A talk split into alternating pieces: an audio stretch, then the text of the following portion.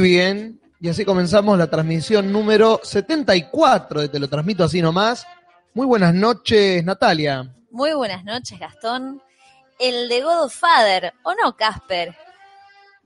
Efectivamente, el del Dios Padre, diríamos. Jorge, ¿cómo te baila? Muy bien, muy bien, Casper, gracias por preguntar. Hola, Juli. Hola, Jorge. Hola, Natalia. Hola, Hola. René. Hola, René. ¿Está René? Debe estar. Buenas noches. No se escuchó, ¿no? Se escuchó bajito. Ahí está. Y hola, Facha Tarkovsky, que está eh, desde hace un montón, cosa Ah, rara. Va a juntar frase como hijo de puta hoy entonces. frases como un hijo de puta. hola, Pibito Stark, que te dice hola, Julis. Hola, Pibito Stark. Hola, Gabriel Galame. Hola, Iván. Gabriel hola, Adame ya, perdón, saluda a todos, nos dice buena noche. Buenas noches. Hola, Pilar Leguizamón, alumna. Buenasera. Claro, sí. Buenas. Hola Damián Solo, hola, hola el Popo, que estaba en el chat hace El un rato Popo estaba por ahí. ¡No! El Popo estaba, Sí, la sí. mismísima El Popo, misterio del Popo estaba en el chat. con su nombre original, ¿no? Claro. Lucía González Sara, jactándose de su doble apellido. Claro, Exactamente. exactamente. Ninguna boluda. ¿Quién pudiera Claro. tener doble apellido? Y acá también, disculpen que los interrumpa, pero el, el alumnado de sexto eh, está presente en el chat, alumnos míos, Uh. como Victoria Bruno o Guadalupe Vicen, que hoy, eh, en mi despedida, Julio, no sé si sabía, yo he renunciado a la escuela. Uh, Muscletop. No sé. No, Nuestra Señora de la Merced se llama la Ah, escuela. ok. Y me, me han hecho un muy lindo, te lo resumo así nomás, de mi, de mi estadía por, por la escuela. Qué genial. También acá está Emiliano Molie, que nos van a escuchar. No sé si, si van a durar toda la transmisión. Veremos. Pero, y como ya he dejado la escuela, no hace falta cuidar el vocabulario. No hay Ah, consecuencias. perfecto. No, no me pueden echar, porque ya renuncié. No me pueden despedir. No sé, todavía te queda un día o no. No, me pueden despedir. Ojalá me despidan. Claro, ojalá te, indemnizan. te indemnizan y todo, boludo. Mandémonos a la, mandemos todo al carajo y entonces. También está Andrés Rodríguez. ¿A dónde estás, Jorge? ¿Y acá, en lo de Casper? No, No. en el chat. En el chat que está al lado de la ventanita de YouTube, donde la gente pone cositas y nosotros las leemos y así zafamos medio programa. ¿Cómo en lo de Casper, Jor? Ah, porque cambiamos nuevamente de, de locación. Exactamente. Nos vinimos al departamento de soltero de Casper. Claro, exactamente. A ir locas aventuras con un cadáver con anteojos de sobre. El podcast que muda. Y acá no hay ni doctor Julis, No. ni la niña secuestrada, No. ni la perra Leia. Ya Pero veremos. una tía, ¿Eh? hubo una tía que Uf, ya no ah. está, ¿no? No, que yo sepa, no sé, pero el sótano de Casper es muy profundo y muy oscuro. No, no hay doctor Casper, como pregunta Ezequiel Oño. Acá no, no sabemos qué va a pasar hoy. Quizás haya vecinos que molesten. Pero sí hay Sí. invitados en este programa. Exactamente. Este programa no es cualquier programa, más allá de los muchachos de sexto de Nuestra Señora de Merced que nos escuchan, nos están todos juntos, está cada uno en su casa, Claro. que han hecho una pijamada, y están Ah. todos ahí peleando con almohadas mientras nos escuchan, o cada uno en su casa. Hay invitados, Casper, ¿quiénes son? Exactamente. Acá, como bien dice Damián Solo, en la Casper Cueva, vamos a tener a gente conocedora de forma directa de la movida Furry. Exactamente. Por una, una especie, qué sé yo, inaugurando la sección Fede Erratas, Ujú. a, a corroborar todas las pavadas que dijimos este mes acerca de esta movida. Y para desasnarnos, vamos a tener eh, una conversación muy amena con, con gente que realmente sabe del asunto, no como nosotros. Nos vamos a desasnar. Vamos a, en otras palabras, dejar de escuchar a Pedro. Claro, Muy exactamente. Gracias, Juli, muy y eso Gracias. amerita, me parece a mí, ¿no? Jorge no amerita ningún botón. Y sí, dale. Y dale, eso. está. Gastón Juli, chiste de Pedro Aznar. Ya está. Muy bien. Así que bueno, en cualquier momento, ahora, ahora nomás, cuando Barili se vaya, cuando venga y se vaya, vamos a tener una conversación con, con esta gente. Eh, vamos a estar más que nada con eh, su líder momentáneo, que es Tom Baker, que es la persona que se contactó. Porque ya vamos a aclarar específicamente por qué, pero no surge solamente de nosotros esta búsqueda de conocimiento, No, no. sino de la búsqueda de la gente de explicar lo que hace en la vida. Bueno, basta. Y está el, el verdadero René. René dice buenas noches, buenas noches. Y se saluda a sí mismo. ¿Es el verdadero nombre? Tom, ¿cómo dijiste? Yo creo que sí, mi Tom verdadero Baker. nombre. El actor de Doctor Who. Claro, exactamente. Tom Baker. Yo me voy a Baker llamar Street. Natalie Maldin. Ahí está. Sí. Perfecto. Natalie Maldin. Julis Claro. y Don Jorge Pinarello. Está perfecto. Si yo me puedo llamar Casper. Así que bien. George Pinarello. Acá Aileen dice, manden, mandame, dice no sé quién, sa- mandame saludos, porfa. Bueno, saludos a Aileen. Sabemos quién es, pero le mandamos saludos. ¿O no?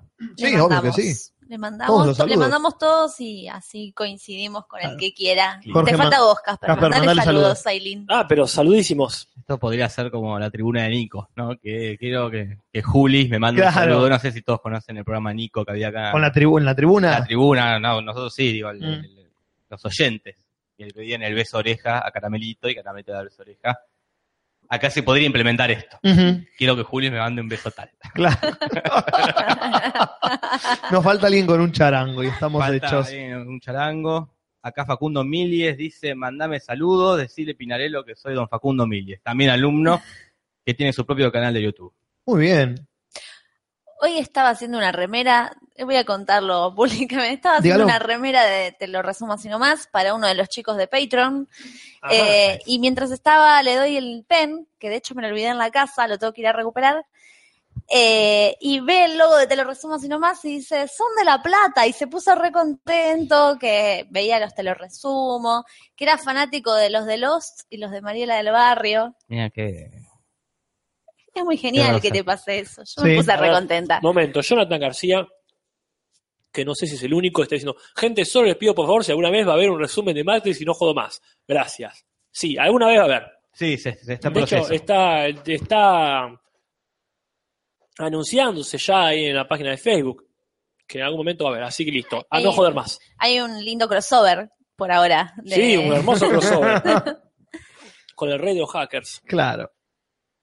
Se siguen sumando, disculpen algunos míos, está Lautaro Mamani por ahí, así que es como una clase. Claro, básicamente, Sos el Robin Williams. Soy el Robin Williams. parate en la silla. Jorge, Jorge, bajate de la silla. La sociedad, Jorge. la sociedad de los podcasts muertos.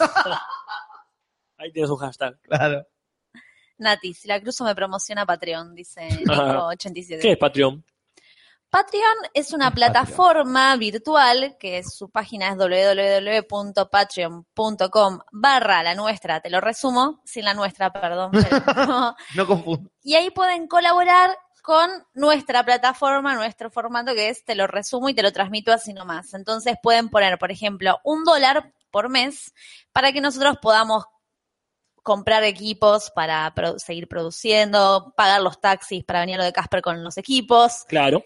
Pagar las empanadas, etcétera, etcétera. Hablando, etcétera, etcétera. El mismo Daryl Dixon pide saludos. Pues saludísimos para él, que los reciba, que los guarda y que comparta. Perdón, a, a cambio, no es que solo ponen el dólar y listo. A Claro, cambio pueden tener información extra que no se sube Hay recompensas, Claro. claramente. Públicamente. Por ejemplo, pueden escuchar transmisiones, pre- el backstage de Te lo transmito así nomás. Si ponen, no me acuerdo cuál era el límite, pero si ponen bastante, hay, hay remeras, hay Como tazas. Eduardo Aguirre que puso 25 lucas verdes Vamos, ahí está, carajo. y eh, se ganó su remera que se la se dijo a Natalia y ya contó la anécdota y todo cierra. Ignacio García dice, te lo transmito si nomás, 74, el de The Furry Father. Pero yo creo que sería el de God Furry, en todo God- caso. de God Furry, claro. ah. Eh, vale, iba a decir un chiste, pero iba a embarrar más No, la situación que después van a explicar, así que perfecto. Muy bien. Bueno, este, son 10 y 10. Acá Prencha Ponce dice, saludos para mi cumpleaños, saludos para su cumpleaños, que los reciba también. Bueno, pero este no es el podcast 74 hashtag, el, el de los saludos de cumpleaños. hay que poner hashtag de nuevo, volvemos a eso. Hay que poner La otra hashtag. vez fue un fracaso mm, más rotundo que los anteriores. Es que se ¿Cómo. ¿Cómo funciona? Alguien le eliminó el hashtag. Claro. Se metió en Twitter y lo eliminó. Lo, lo eliminó Está bien, está bien, porque se vienen acumulando los fracasos. Claro. Tachame la doble. No hay hashtag. Bueno. No hay hashtag hoy. Están en el aire los hashtags. Está en el aire. Hashtag in the air. Ah, Levanta una piedra y encontrás. Hashtag. En Argentina tirás una semilla al pasto y que es un hashtag. Eh, bueno, empezamos con las noticias. 5, 6, 7, va.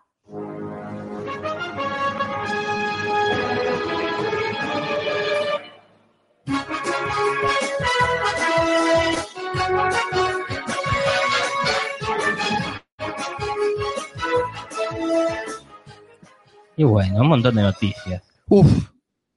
Yo tengo una muy buena, ¿eh? Dígala. Si quiere puedo empezar. Dígala porque es un orgullo argentino. A voy ver. presentarles. Como, ¿qué, qué orgullos argentinos tenemos? Hoy, hoy por hoy, claro. Hoy por hoy. por hoy. Bueno, en la, la historia argentina, orgullos. Eh, Pérez Esquivel, que ganó el premio Nobel de la Paz. Pérez Claro. Esquivel, que ganó el premio Nobel de la Paz. Acá nosotros dijimos Favaloro. Favaloro, que inventó el de Paz. Diego Armando Maradona, que sacó a Argentina campeón en el 86, que reconoció a su hijo. que reconoció a su hijo. Y se suma Rodrigo Solís, ¿Quién es Rodrigo el Solís? primer argentino, Julis, en completar el Pokémon Go. ¿Sabés que sabía que ibas a decir eso? No sé por qué, pero me imaginé que un argentino solo puede lograr eso hoy en No, día. Oye, bueno, pero es un mérito. El primer argentino cordobés, el, un joven de 19 años que capturó las 145, los 145 Pokémon que solo hay por ahora y en Latinoamérica. ¿No están los 151? No, hay algunos Pokémon que están en Europa, o uno que solo ¿Qué se de encuentra en? Asia, otro que solo se encuentra en Está así. bien, como los animales. Exactamente, como los animales. El del Everest, que me dijiste vos. Van a poner al Articuno, Articuno en. ¿Qué hijos de Pero bueno, puta? él hizo todo lo que pudo hacer desde Córdoba. Claro. Es un secreto, te estarás preguntando, Juli, para vos seguirlo. Eh, obviamente que me estoy preguntando eso. Jugar 14 horas por día. No. ¿De qué murió? No, de nada, vivió para contarlo y este él eh, cuenta que cargaba su mochilita con comida, el, ese coso para cargar el celular. Que lo ¿Cargador? cargas- no, no, pero no que Ah. lo enchufás, sino que lo cargas también en tu casa y después lo usás. Es un aparato que, Cargador portátil. Ah, ¿no? que mi mamá tiene uno, Ah, vos no. lo cargas en tu casa y es como que llevas Como una linterna. Y ese Batería. día caminaba, caminó 350 kilómetros. Caballito de Fuego pregunta, de ponerla ni hablar, ¿no? Cagate de risa, caballito. Ahí está, decirle. A veces, le dice, a veces salgo con mis amigos y a veces salía con mi novia. O sea, La novia se banca eso. Tenía novia. Casate, negro. este, Tenía- ten- no, no, tiene novia, tiene amigos, es una persona normal, con mucho tiempo libre, porque 14 horas por día es más de la mitad del día. Y tiene 19 años. Si no lo hace cuando tiene 19 años, ¿cuándo lo va a hacer?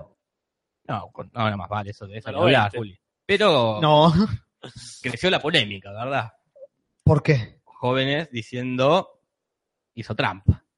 Eh, Acá están bueno. diciendo en el chat. Típico, típico. Pero, alguien hace, ¿qué alguien logra algo y ahí Sí. los envíos No, saltan a. ¿Qué es hacer trampa? Si al fin y al cabo las competencias, como dice el señor Burns, se basan en aprovechar las, capacidades innatas que tiene uno.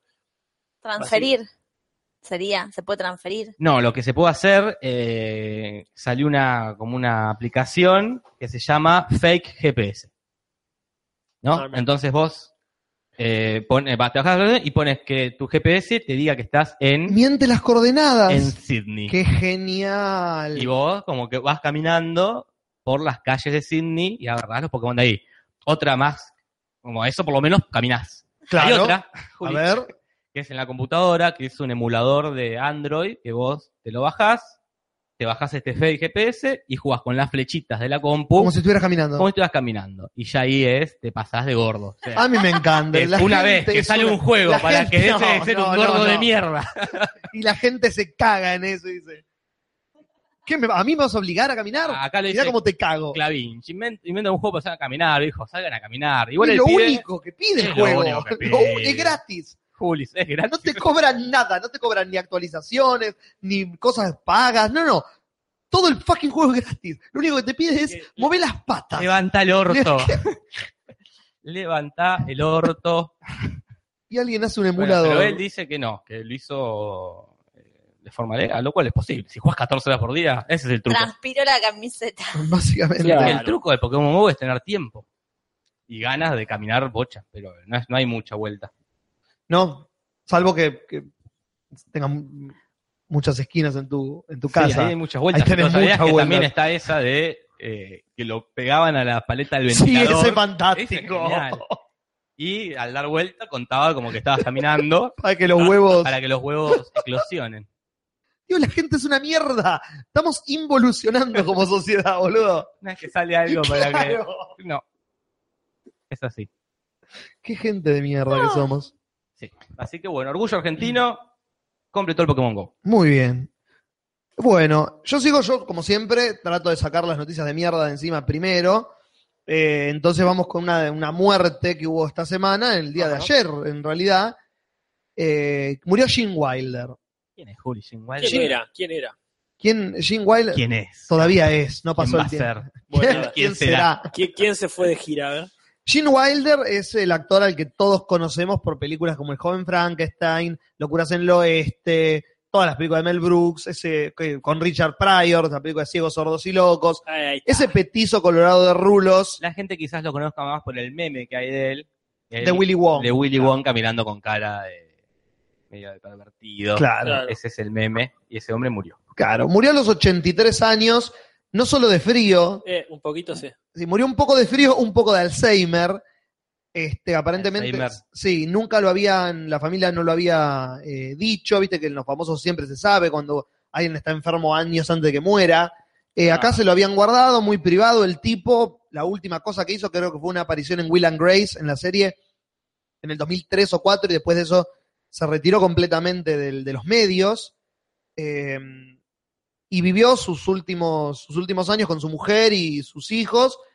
Eh, sí, la- nadie supo nada hasta que el día que se murió, que el hijo sacó una, toda una, contando la historia, bueno, sí, mi padre tenía esto y por esto falleció. Así que bueno, uno de los mejores actores de comedia de los Claro, 80. Acá, este, gente como Facha Tarkovsky, tan fanáticos de Woody Allen, seguramente lo conocerán por todo lo que usted siempre quiso saber sobre el sexo y nunca se le va a preguntar. el hombre que se enamora de la oveja. Claro, el sofílico. Bien, a todo, a él le dedicamos esto, ¿no? El, el llantito Sí, Rick. de Ricardo. Se murió Jim Wilder. La verdad, este, muy triste. Eh, creo que lo mencionamos hace poco, creo que él era el hermano más listo de Sherlock Holmes. Exactamente. Perfecto, sí, él con su inseparable, este, ¿cómo se llama el tipo con los ojos saltones? Marty Feldman. Claro, ese sigue vivo ya murió también. Murió también, sí. Bueno. Están todos muertos. Peter Boyle, Frankenstein se murió hace un par de años la vida a Mel también. Brooks. Mel Brooks le chupa la vida. Estaba pensando lo mismo. No, no, no, no, imposible. Bueno, recordemos que también él fue el primer este, Harold Bloom de los, No- los productores. Nominado al Oscar por esa película él. Bueno, mira vos, genial, muy merecido. Sí, sí. En fin, hablando de muerte, yo linkeo acá con otra muerte de un famoso, no tanto quizá, un famoso este, Alberto Aguilera Valadez, más conocido, o va, quizá no tanto, como Juan Gabriel, que es un cantante mexicano que hizo pique, repique y capote antes de que naciera Luis Miguel, ¿no? Ajá. Es esa gente Literalmente. Eh, Sí, el tipo nació en los 50, así que andás a ver. Bueno, este, la cuestión es que si alguno lo conoce, hizo canciones como Abrázame muy fuerte y una que se llama Hasta que te conocí. Temazo. Que sí, por supuesto, que vas temazo. boliche. ¿Qué Pogo, pasa? sale Pogo. Oh, Juan Gabriel. Así que bueno, este, la cuestión es que eh, el tipo se convirtió como que suele ser en un icono pop de, de pop, pero no, este, un- no porque hacía música pop, ¿no? Pop para Eh, divertirte. po- po- un- po- algo como popular, quiero decir. Claro. Este, una de esas personas que son más vistosas por lo que se ve que por lo que hace. Acá Michael J. Fox, que está en el chat, un honor, dice, se la lastraba. Sí, sí, es cierto. Este, primero que era, era muy notorio, era muy así, notorio. Sí, acá Juli estaba diciendo hace un rato que era una especie de liberache. El liberache mexicano. Claro, ponele. Eh, lo, lo interesante es cuando le preguntan, como le ha pasado a Gasalla, que lo han encarado este, gente acostumbrada a responder con evas- evasivas por ser de otra época. Claro. Entonces, cuando le preguntan a él si se la lastraba, no en esas palabras, me parece. Me imagino el periodista. ¿Usted es homosexual? claro. lastra? ¿Te sigue la lastra? Y él dice, lo que se ve no se pregunta.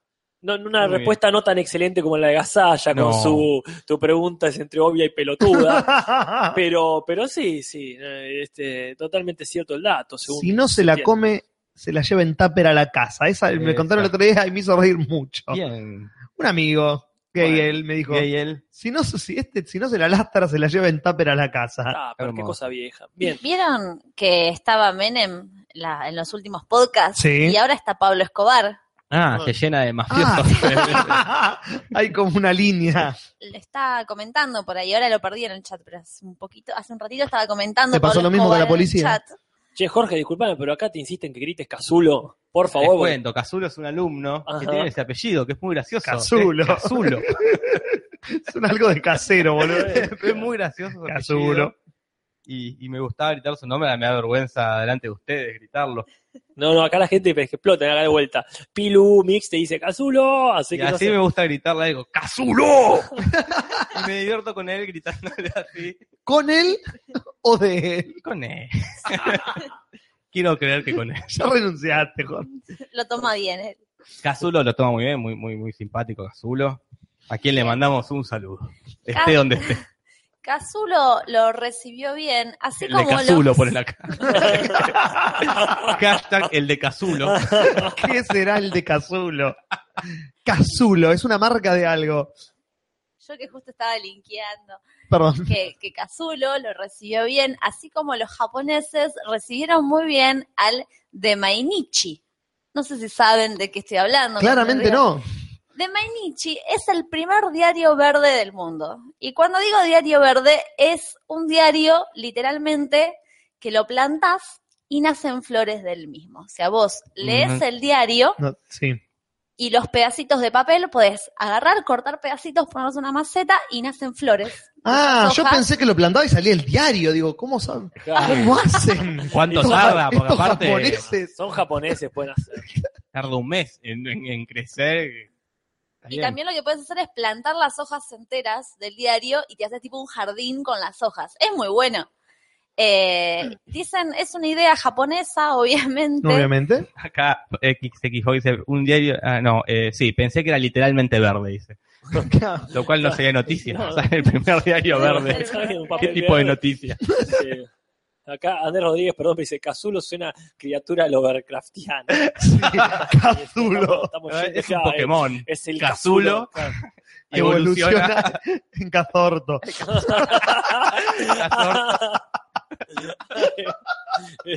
Tarado.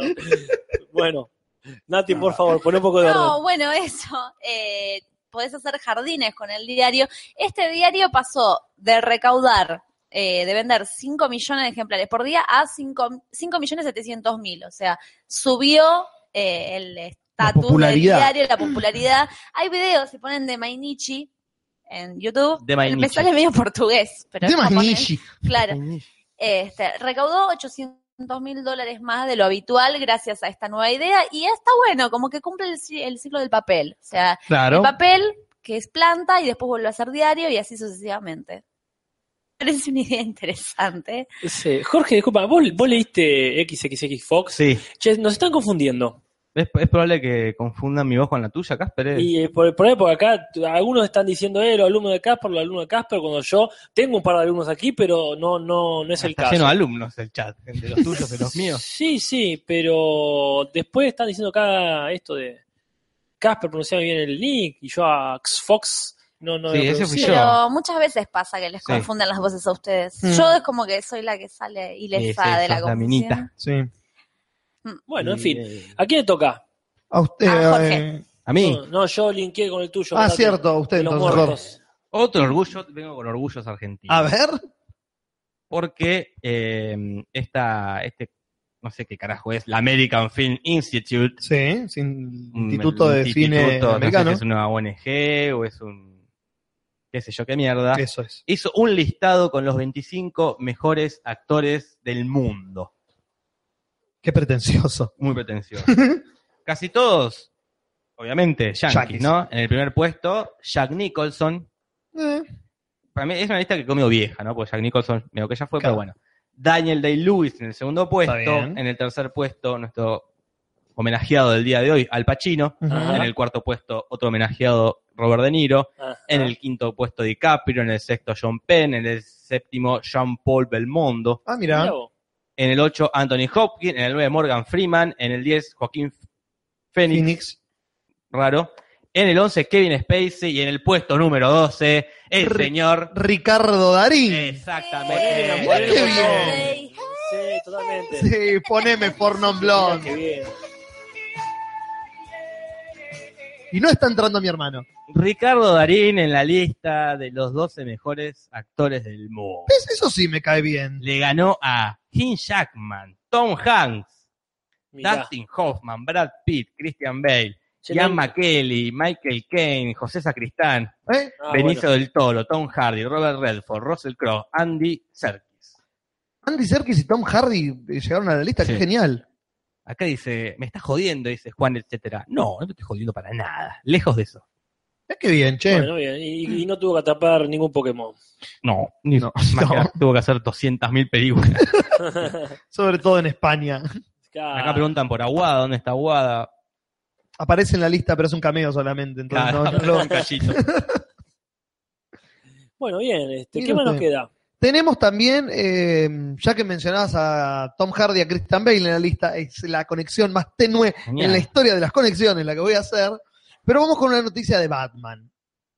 Se viene, como todos sabemos, o como ninguno sabe, la película sola de Batman en unos años que va a dirigir el mismo Batman, la va a dirigir Ben Affleck. Se llama la película donde voy a hacer de Batman, cueste lo que cueste. Exactamente. Y caiga quien tenga que caer. Exactamente. Y Ben Affleck dijo, me la chupan todos, entonces me voy a poner todo creativo y no voy a repetir villano como hacen todas las películas de Batman, que este es el, el sexto guasón, el cuarto Claro. pingüino, el tercer acertijo. No. Vamos a agarrar un villano que no apareció nunca en una Ah, película de a Batman. ver, Ah, el, Doctor Octopus. Misterio, no, no, chicos. El, Ese no A ver, el pingüino apareció, el disco apareció, Oscar apareció, el guasón apareció, Gatúbela apareció, tienen dos opciones cada uno. Bane apareció, Sí. El espantapájaro apareció. Sí. Asesino Croc ya apareció también. Uf, qué Sí. difícil, ¿eh? Ajá. De Batman. no, pero Ah, Del universo Batman. del universo La hiedra venenosa apareció, ah, el sí, Doctor también. Frío apareció, Tum, apareció tum, Sí, apareció Ay, ¿qué- tum, ¿quién? No, la gente tum, dice tum, tum, Baby. Doll, por acá. Baby Doll. eh, Deathstroke. ting, ting, ting, ting, ting. Deathstroke, no sé ni quién es. Deathstroke es Wade Wilson, Slade Wilson, perdón. ¿No es Will Smith? No, Will Smith es eh, Deadshot. Deathshot. Ah. No es no, Dead- no es, no es Dead. eh, no, No, no, tíralo, tíralo, tíralo, tíralo. ¿no es Ryan Reynolds. No, ese es Deadpool. Ah, Ah, son todos iguales, Julio. Exactamente. Los de DC serán muy creativos con muchas cosas, pero no con los nombres que, que tienen la palabra Dead. Porque hay cuatro, creo. Tenemos a Deadpool, Ah. tenemos a Deathshot, tenemos a Deathstroke. Deathstroke es Wade Wilson o Slade Wilson, no, no me acuerdo cuál de los dos, que es un tipo que tiene un traje negro y amarillo, Ajá. que es un asesino este, a- por contrato. Ahí está, ahí está, Es como parecido a Deathstroke, Sí, sí. eh, Buah, perdón, a, a Deadshot, eh, que es uno de los villanos más eh, difíciles de Batman, porque es uno que le ha- lo ha cagado a palos Claro. Varias veces a- al, al murciélago. Y entonces Ben Affleck dijo, si este no estuvo nunca, ¿por qué no ponerlo si es bastante porongoso en los cómics? Entonces parece que va a ser el villano de, de la película. Y ya se está hablando de qué actor lo podría Ah. interpretar. Y sería el señor Joe Manganello, o Manganiello, que es no sé quién es. lo conocen algunos por True Blood, era uno de los protagonistas de la serie esta de vampiros, con Rogue de X-Men. Eh, Claro. Eh, un corpulento, un morocho de pelo largo, un medio forzudo, o de Magic Mike, la película esta de Channing Tatum que hacía stripper, que hacía uno de los strippers de ahí. No tiene una carrera muy, muy, muy. Es más conocido por ser el novio de Sofía Vergara. Ah, Ah, bueno, está, demasiado. cierto. Ya ha hecho demasiado. Así que bueno, ese sería, podría ser, estaría siendo Estaría bien. Deathstroke en la película de Batman en uno o dos años. Ponele. Ponele. Mientras esté bien hecho, no Totalmente. importa si es conocido o desconocido. No importa, ya está. Ya está Ben Affleck ahí haciendo de Batman. ¿Qué le podés pedir? Bueno, hablando de gente, hablando de gente conocida, yo tengo una, una noticia acá que no tiene nada que ver con Batman, aunque si me apuras un poco, seguro que tiene que ver con Dale, Batman. dale. Eh, eh, todos sabemos que Zombieland es una película, todos sabemos que es una película donde está Woody Harrelson, Sí. y todos sabemos que es una película donde aparece quién. Bill Murray. Bill Murray, pero nadie sabe cómo llegó Bill Murray ahí. No. Habrá tomado un taxi, no sé. Mira, puede ser, El actor final- de los cameos, igual. El como- señor cameo, totalmente, Nati. El Como rey que él anda en las filmaciones. Para mí, dando vueltas, lo llaman. Mira, y eso sería A mí se me aparece Bill Murray en una filmación, lo meto en la película, no me importa de qué sea la película. Bill Murray. Si se toma un taxi lo meto. Miren, pasa esto. No sería rara la, la- la hipótesis de Natalia, porque al fin y al cabo sabemos que el tipo no tiene, no tiene mm, no tiene agente, no, No. tiene representante. No. Es como que debe ser Ahí. así como se está viviendo ahí. Es como el Pinti de Estados Unidos. El tipo no tiene tecnología y sigue laburando de alguna manera misteriosa. Subsiste. Claro. Sí, sí, ahí está. Pero es amigo, es amigo de todos, es amigo nuestro, es amigo del chat, de todo el mundo. Entonces, ¿qué pasa? En un momento, el personaje que hacía él iba a ser eh, Patrick Swayze, o sea, El personaje no, porque el personaje es Bill Murray. Eh, claro. El que iba a ser el sí mismo iba a ser Patrick Swayze, ¿verdad? Pero que ahí se enfermó y todos sabemos que después le agarró mucho, mucho frío. Yep. Un frío prematuro y murió. Entonces, no. Eh, le, le tiraron un par más, parece que Silvestre Stallone también. Le dijeron a Mm. Kevin Bacon, todos decir que no, que a Mark Hamill le dijeron. Todo No, con la misma premisa, ¿no? De hacer de él mismo. De él mismo. En su No, mansión. de Bill Murray, no me quedó claro. Está bueno. Claro, Danny DeVito como Bill Murray. ¿Por qué la no? veo, la veo. Yo la Bueno, veo. Todos iban diciendo que no. Hija, la puta madre, dice, ya estamos ahí nomás. Y aparte iban cambiando los chistes, los guionistas. Claro. A ver, ah, la concha, el de Mark Hamill hubiese sido genial. Sí, sí. Pero bueno, y al último quedaron, ya viste, en los amigos de, de, de la producción quedaba muy poco. Dustin Hoffman y Mm. Bill Murray. Dustin Hoffman al final justo no pudo, no pudo, no pudo. Dijo, chao, dijeron, le decimos a Bill Murray. Y lo llamaron ahí al teléfono fijo, supongo. Me imagino. Pusieron ahí 221. y este, y el tipo dice, ¿qué? Pero sí, mandame el taxi y te caigo. Pagame el taxi y listo. Y estamos hechos. Con un Uber estamos bien. Claro, pobre. Claro, así que bueno. Ahí este, ahí lo tienen, ahí eternizándose una vez más en un señor cameo.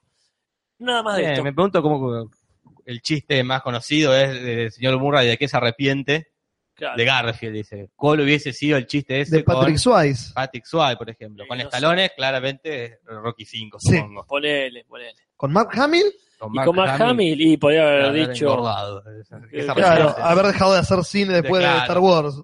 Claro, sí, ponele. Mi carrera, si hubiese sido el título. Sí, este, de Dustin Hoffman, no sé qué, qué diría. No diría nada. ¿Qué ha hecho Dustin Hoffman? ¿De Hook? No, es No, los No. Fokker, los- la Ah, familia. Sí, los de los- Fokker, sí, tenés razón. No, es verdad. Sí. Bueno, en fin, esa es la noticia. ¿Qué es una noticia? Primero porque es vieja y segundo porque no, no caratula. Bien, voy a seguir. Eh, esta no era una noticia tampoco, pero justo lo compartió un amigo mío de Facebook y dije, es muy genial lo que pasó, así que lo voy a compartir con ustedes. En Australia también, bueno, otro país que ya está más allá de todo. Sí, una- claro, por eso se llama Australia. Está más allá de todo lo conocido. Humor inteligente. En un correccional de jóvenes se escapa una chica, ¿no? Se escapa, comparten la imagen, la imagen, muy bonita la chica, pero bueno, en la foto no sale favorecida. Entonces la chica la ve No. y dice, no me gusta la foto que... Com ¿Por qué son garrones? El otro día estábamos hablando con Jorge justo, que te ponen unas fotos horribles por lo Sí. general cuando hay gente desaparecida. Y la mina agarró, se sacó una foto y dijo, por favor, eh, ¿pueden cambiar la foto que comparten por esta? Ah, una pelotuda. Y propuso una foto nueva para que compartan Perdón, me perdí el, el inicio. Se escapó de la cárcel esta chica. en un correccional de Se jóvenes. escapó y la estúpida dijo, no me Sí. gusta. Sí, sí, sí. foto- Perfecto. Sí, Acá sí. está la foto, si quieren mirar Sí, la sí chica. Tiene Más muy vale. legalmente rubia la mina. O sea, Sí, sí. esta es la foto que compartieron. No ha salido tan mal, ¿eh? Porque es hermosa la piba. Claro, sí. Pero su ego no le permitió. Su ego le devolvió a la cárcel. Básicamente. Amy Sharp. Busquen. No era muy sharp, que digamos. Googleen Sí. todos. She wasn't She, too sharp. she wasn't too sharp, yeah. Julis, estamos hoy on Eh, eh, un eh, cambio, que el Son los aires de volver a tu casa, Casper, de los podcasts nuestros. Cuánta historia acá, Julis. Claro. Cuánta noche de invierno. Cuánto whisky. Y compartió. ¿Podéis utilizar esta foto? Bueno, en australiano, no sé qué habla. En inglés hablan en hablan Australia. Australia. ¿Podéis utilizar esta foto, por favor y gracias? Atentamente, Amy Sharp XX. ¿Pero la atraparon o si no la atraparon, una genia? ¿Quién es más boludo? La pelot- los pelotudeó a todos. No, los pelotudió. ¿Sigue libre? No la encontraron. Después, no sé, no, no aclaran eso. Ah, no es que le, le, le hackearon Claro. el IP y la Claro, boluda sí. está en el ciber. de acá, de la vuelta de la correccional. Ay, Dios, qué La genial. gente está arada. Y hoy acá justo eh, estamos hablando con Casper, ya que hay adolescentes, tocar un tema. Hoy le tuve que quitar el celular a un alumno. Uf. Y justo acá Casper me contaba que tenía una problemática con sus alumnos. Sí, es muy y capaz cómodo. que te pueden, ahora que hay muchos muchos adolescentes conectados, te pueden Claro, ayudar, puede ser, lo- los alumnos o exalumnos eh, que, que veo yo acá eh, son de, de facultad, lo- lo- los que veo en el chat. Así que de ellos no puedo hablar, pero los que, los que tengo en secundaria tienen demasiado, demasiado incorporado el celular, lo cual no me sorprende. Eso es, es natural, uno también está ahí, yo soy recontradicto. Eh, el tema que me sorprende es el, el tema con los auriculares. Me Ajá. sorprende mucho, eh, no tanto el tema de los celulares, que eso lo entiendo, y lo comparto, sino que los auriculares no pueden, no pueden sacarse los auriculares. Y se los sacan Aunque no estén reproduciendo nada. aunque no estén reproduciendo nada, que eso me sorprende más todavía. E incluso cuando uno se, se los se, se le dice que se los saquen, vuelven a aparecer. Es- ¿Le eh, crecen auriculares? creo que sí. Eh, estoy empezando a desarrollar la hipótesis. Me sorprende mucho porque, aunque uno diga, bueno, basta, se acabaron, se acabaron los auriculares ni colgando porque no se van a poner, uno termina de decirlo, se da vuelta y ya hay alguno que le creció. ¿Viste? Es, es, este, una cosa tipo agentes de Matrix. Claro. Entonces, bueno, yo no sé si a los muchachos le, les pasa lo mismo a tus alumnos. Bueno, ¿Cómo que, com- que comenten muchachos que saquen esta duda Casper de qué pasa con los auriculares que a pesar de que no están reproduciendo nada, tienen que estar en las orejas. Yo pensaba, es más, esto lo estuve pensando mientras voy en micro, que mucha gente está con auriculares y mucha gente anda en bicicleta con auriculares, que el auricular ya es como parte de- del cuerpo, ¿no? Como es una moda, así como la gente que usa anteojos de sol, el auricular, no sé, el- la gorra, el collar, el auricular ya tiene como su moda, no sé, son cada vez más estrambóticos, Claro. fucsia y turquesa, Sí. con un coso en el medio. Para mí ya hay hasta una cuestión de moda que es parte del cuerpo. Para mí es una cuestión adolescente de aislarse de la realidad. Puede ser, acá Pilar le dice a Monte, dice, Casper, es para romperle los huevos a la gente. bueno, es una explicación muy simplista, muy, muy simplista, pero muy posible. Claro. Es muy posible. En fin, eh, pero quedan un par de noticias más sin chequear, ¿verdad? Eso sí, a mí me queda una, la voy a tirar. Hablamos hasta el hartazgo de esta obra de teatro eh, que se estrenó hace poco en, Broad- en Broadway, no, en, en el West End de Londres, Ah, sobre eh, los textos de J.K. Rowling, de este Harry Potter adulto, ya con su familia. Pensé que ibas a decir la de Mark Hamill otra vez. No, la no Hamilton cada la tanto. bola. Hamilton, mirala, te lo voy a pasar para que lo veas. Nati, vos que te gustan los musicales tenés que verlo. Este, cada tanto voy a seguir trayendo noticias de Hamilton solo para que ustedes puedan hacer el O sea, chiste. es como otra vez. Una hora. ¿Cuántas noticias puedo haber? Todas las noticias.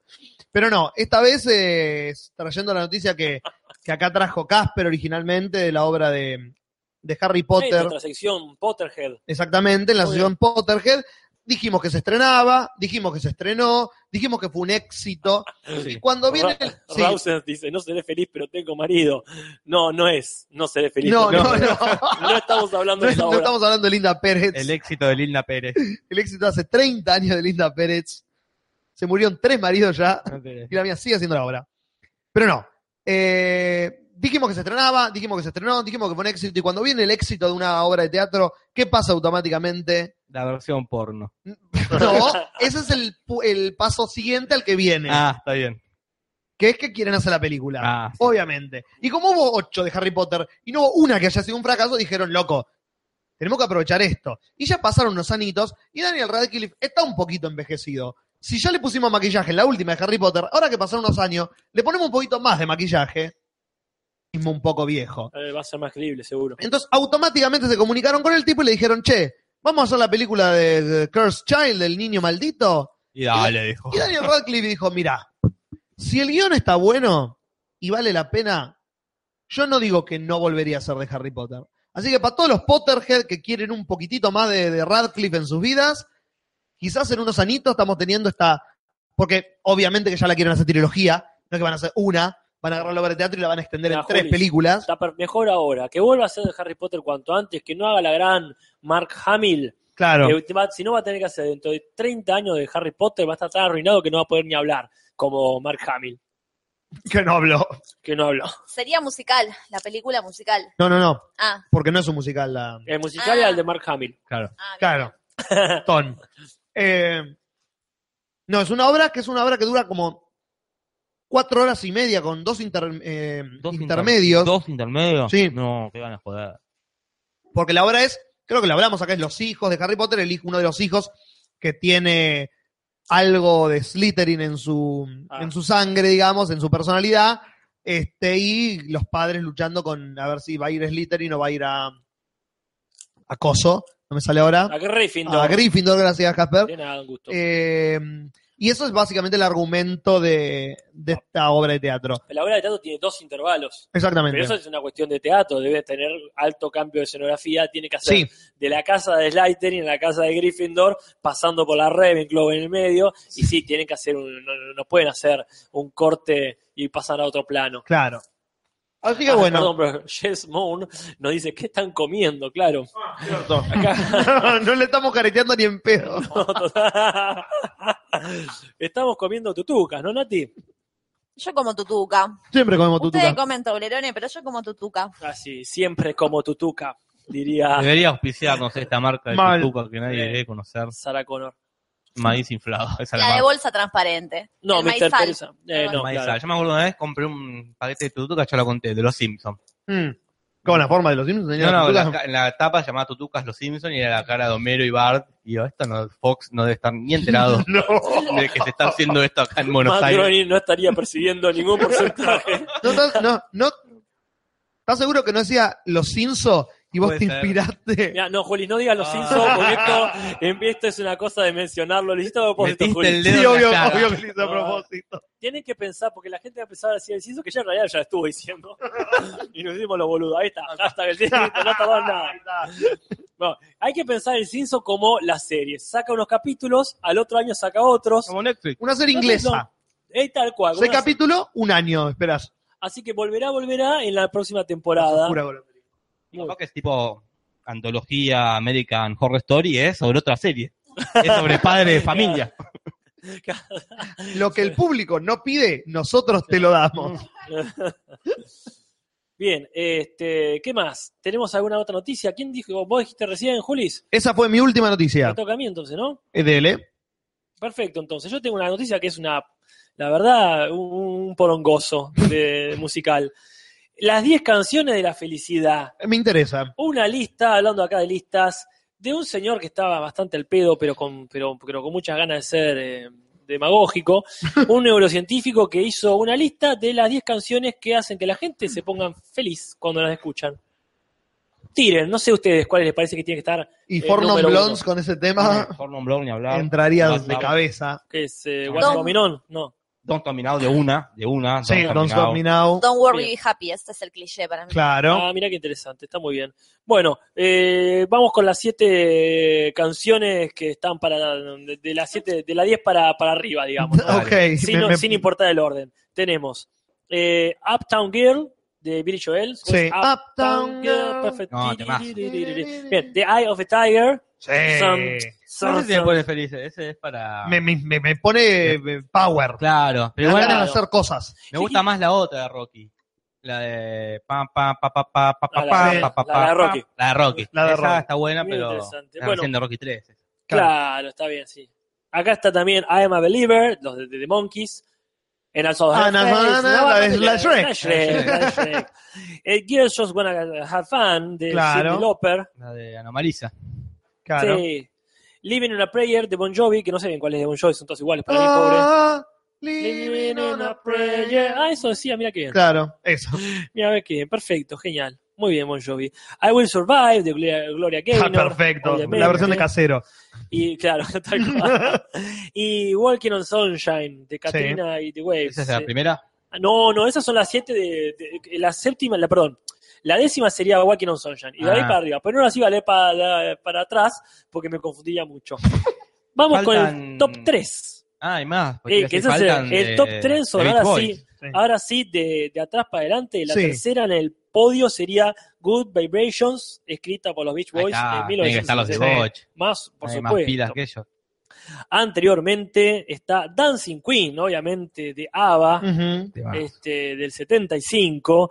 Y la primera, por supuesto, ya archi mencionada, no puede, no puede, no puede ser Don't Stop Ese, Me Now, no sí. puede no ser. No hay canción que no te ponga más feliz y más al Nada. palo es que Don't Stop Me Now. hermosa, hermosa metáfora del coito, una metáfora musical, rítmica y melódica de hacer De el ponerla. sexo, de ponerla. De hacer el sexo. O de ponerla, de sexuar, de, de, de, de- de- de- de recibirla, lo que quieras, Juli. Rausen se dice, si pregunta si está Darín en la lista. Sup- supongo que sí. Sí, y está Guada también. Está ya, treceavo ya después. Claro. Así que bueno, esa fue mi última noticia of the night. Estamos en el límite que dispusimos, yo creo que podríamos cerrar. El límite que dispusimos. Así que le vamos a dar Anda, Rodolfo, anda tranquilo. pie, pero antes Así están las cosas, países. Y se las hemos contado.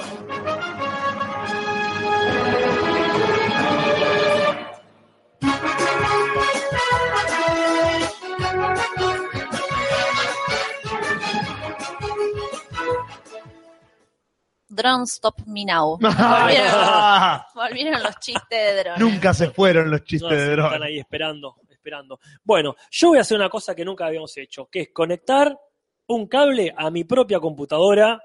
Ahí está. ¿Por qué estoy conectando un cable a mi computadora? Bien, porque tenemos estos invitados especiales que no están acá físicamente por cuestiones geográficas. Entonces, la internet que abre el mundo, Yes. que acorta las distancias, Yes. nos Esa permite misma. que por Skype Sí. podamos hablar con ellos. Perfecto. Entonces, mientras voy enchufando todo acá, eh, hago una, una aclaración, porque nos habla Allen Bruno que nos dice que quiere hacernos otro dibujo. Dice, digo por acá porque me lo mandó por privado, dice, por el chat a lo mejor se me complica. Así que, ¿da para hacer otro dibujo? Sí, siempre. Que hagan dibujo, lo quiere hacer con la De novia. Casulo. Claro, es la, la temática Tiene que estar es- Casulo. Lo Claro. que se imagine de Casulo. con más o menos loca de por medio. Claro. en fin, bueno, ahí está. Allen, Casulo. te agradecemos siempre. Casulo y te- el Popo, que acá preguntan. Y el Ah. Popo dicen acá. el Popo y. Casulo, ¿qué? Claro, Popo y Casulo, dúo de Popo, payasos. Las aventuras del Popo y Casulo. Apareció, cumplió y se fue. Sí, el. Popo es- mantuvo su misterio. Yo estoy poniendo a llamar a Tom y a Kevin, vamos a mencionarlos así. Está de Kevin, está Tom y si tenemos suerte está también Dark, también. Que son eh, los tres, ¿cómo, cómo eh, furries directamente? O fur- Furries. fur- furries, furries, furrienses. ¿Cómo se diría? Habría que No preguntarle a ellos, decir. ¿verdad? Exactamente. Él nos va a decir. ¿Están en el aire, Jorge? No entiendo. Vamos ¿Qué a está ver. pasando? Está pasando que la conexión, está ocurriendo una conexión en este momento. A ver ahora. Ahí volvió el popo.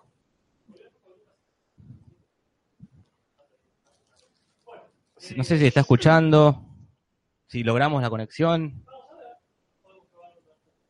Esta es la segunda vez que haríamos Skype en la historia. Sí. Perfecto. No sé, per- perfecto. Juli. Bueno, para nuestros parámetros. Para-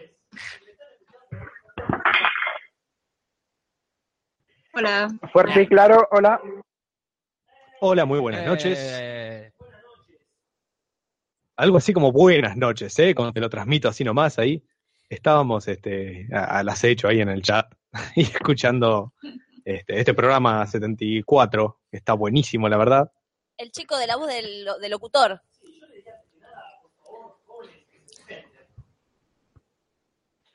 Bueno, mi nombre es Tom Baker, va, me conocen como Tom Baker y soy miembro de la comunidad Furry, así como la conocen. Él no es el líder. No, eh, aclaremos eso, solo soy un, un tipo que va por ahí haciendo, haciendo amigos, conociendo gente y, y divirtiéndose, volviéndose loco por ahí. Hay una señorita por ahí, escucho una voz femenina. Conocen como Clefa acá en, en el fandom. Mi nombre real es Nieves. Bien, y hay alguien Y más. yo sería, yo vendría a ser Kevin. eh, me conocen como Kevin o como Panda en el fandom y mi nombre real es Kevin porque soy así de creativo. Bien. Hay que, hay que sorprender, ¿no? Claro. Nunca lo habría, lo habría imaginado. Para aquellos que no, que no saben por ahí, hablan ustedes del fandom. Eh, podríamos empezar con eso, por ejemplo, ¿qué es el fandom y qué, qué contiene? ¿Qué es un fandom? ¿Quieren que expliquemos mejor? Por favor. Exacto. Vamos, porque acá yo, eh, la primera vez que lo escucho, me parece.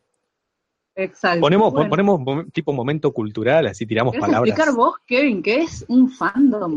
Yo, yo tengo como un papelito de esos que rompemos, ¿no es cierto? Y nos anotamos, tipo chuletitas o machetes. Ajá. Fandom es una palabra que procede de la contracción de la expresión inglesa fan kingdom. A ver, significa reino de fanáticos, ¿sí? Tiene que ver con el grupo de gente que tiene interés en tal o cual cosa. Y nuestro fandom, el furry, es uno más de la parva de Muchos fandoms. que hay. fandoms que hay. Como, Por ejemplo, qué sé yo, está el fandom de Harry Potter, de Game of Thrones, de Pokémon.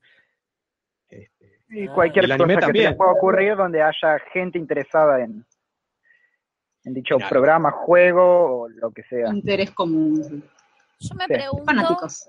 eh, pregunto si es una forma de vida o hay un momento de la vida en que uno eh, aplica o mm, manifiesta este tipo de cultura. Digo, es una cultura donde todo la aplican a todo, a la alimentación, a la forma de vincularse con los demás.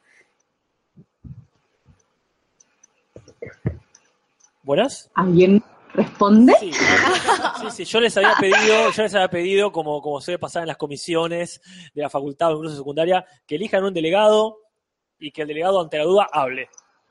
Y creo que la voz del locutor era como la ideal.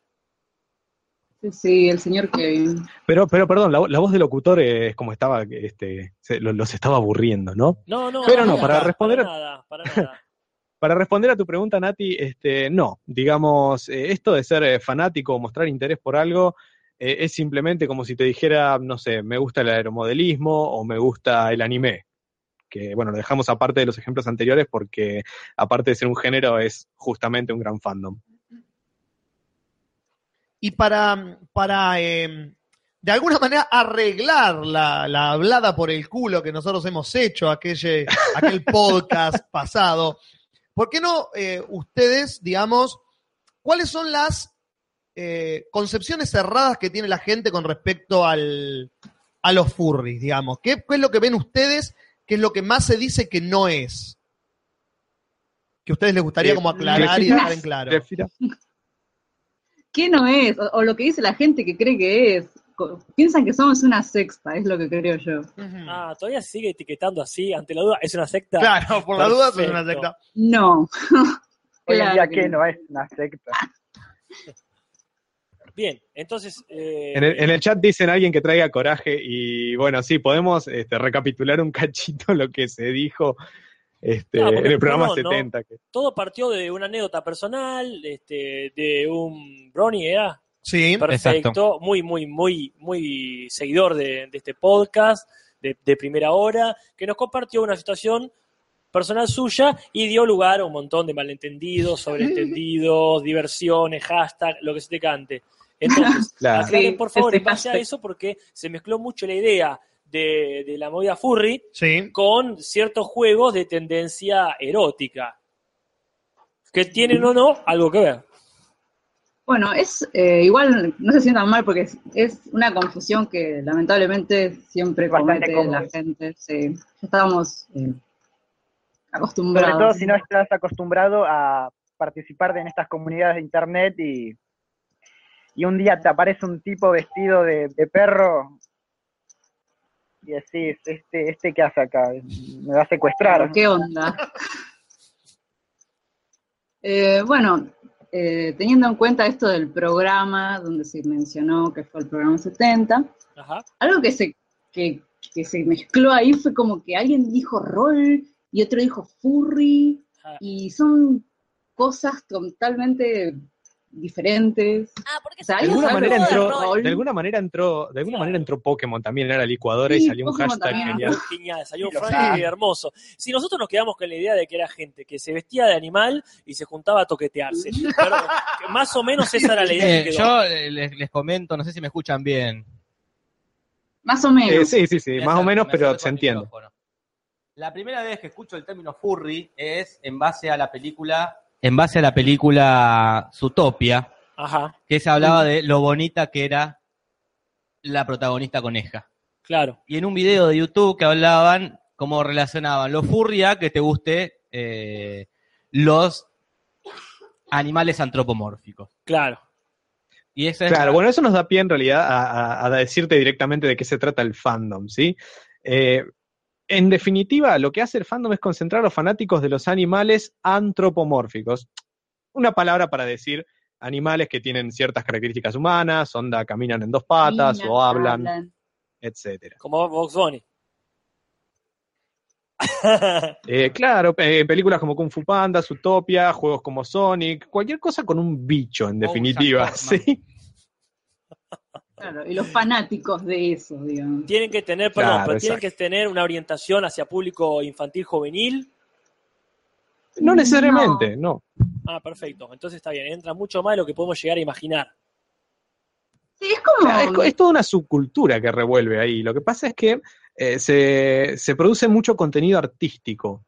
Ah, Entonces, no necesariamente este, viene de lo que serían los medios masivos, como el cine o, o la producción de contenido audiovisual eh, profesional en general. Por ejemplo, pinturas, literatura, se escribe sobre estos animales antropomórficos. Yo para hacerme una idea, Fanfiction, digamos. para que no me quede tan en el aire, porque por ahí se me, me queda como algo abstracto, ¿no? Entonces como... Pero hay literatura sobre animales. Eh, antropomórficos. Rebelión en la granja, por ejemplo. Claro, bueno, sí, Claro, hay literatura animales. también, está El secreto de Nim, eh, eh, para que no se me está ocurriendo ninguno. Estoy La mayoría de Disney, vamos a decir. Claro, sí. mucho de Disney. Y Sí, entonces uno pone, está bien, este, uno tiene ese, ese gusto por, digamos, la representación hu- humana de ciertos animales, ¿verdad? ¿Vamos bien por ahí? Sí, ¿te gusta ese, ese mundo, esos mundos con esos bichos así? Claro. Y, y más allá de eso, eh, más allá de las representaciones artísticas, yo sé que hay este, convenciones, podría decirse, ¿cómo sería, cómo sería a los aquelarres Sí. de esta gente? Sí. Eh, generalmente se, se centran más que nada en Estados Unidos, donde es algo mucho más activo y numeroso. Masivo, Y, sí.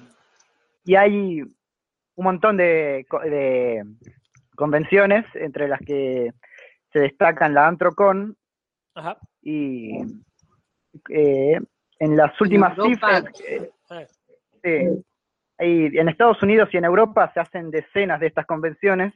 eh. Y todas con una, te- o sea, asiste, asisten más de 8.000 personas, estamos hablando de números re locos. Cosas muy grandes. Eh, en la última Antrocon, que fue en, ahora en 2016, ¿en qué mes? ¿Alguno se acuerda? Fue hace dos meses, me parece. Pero bueno, meses. el, tema es que está toda esta cosa de las convenciones, Ajá. este, por lo que es una comunidad que se extiende a lo largo de todo el mundo. Este, lo que pasa que en Latinoamérica y particularmente en Argentina se ve como más reducida la cosa, ¿no? No, no es tan, este, no es tan masivo, pero bueno, en Argentina sí hay muchísimas personas. Este, creo que vamos por el nombre de Argentina Furs, ¿no? El grupo principal. Este, y más que nada se concentra en Buenos Aires, Córdoba y algunas partes del norte. O tenés al loco perdido acá en el sur, que soy de Trelew, provincia de Chubut. Hola. Este, pero bueno, está, están, están por todos lados. Está muy bien. Y, que, y, y en estas convenciones, eh, digamos, hablando de un porcentaje así sin chequear, ¿qué tan común es que la gente vaya eh, caracterizada de animal? Muy común. Eh, En el sentido de, O sea, digamos, perdón, dando de por sentado demostrar que no es obligatorio, Eh, supongo, participar Claro, exactamente. Es pero como en la Comic Con ir de Batman, digamos. Claro, claro, exactamente. perfecto. Exactamente. Claro, creo que el pro- eh, alrededor, te estoy tirando un dato muy, muy vago. Pero creo por favor, que la acá- cantidad de. Sí.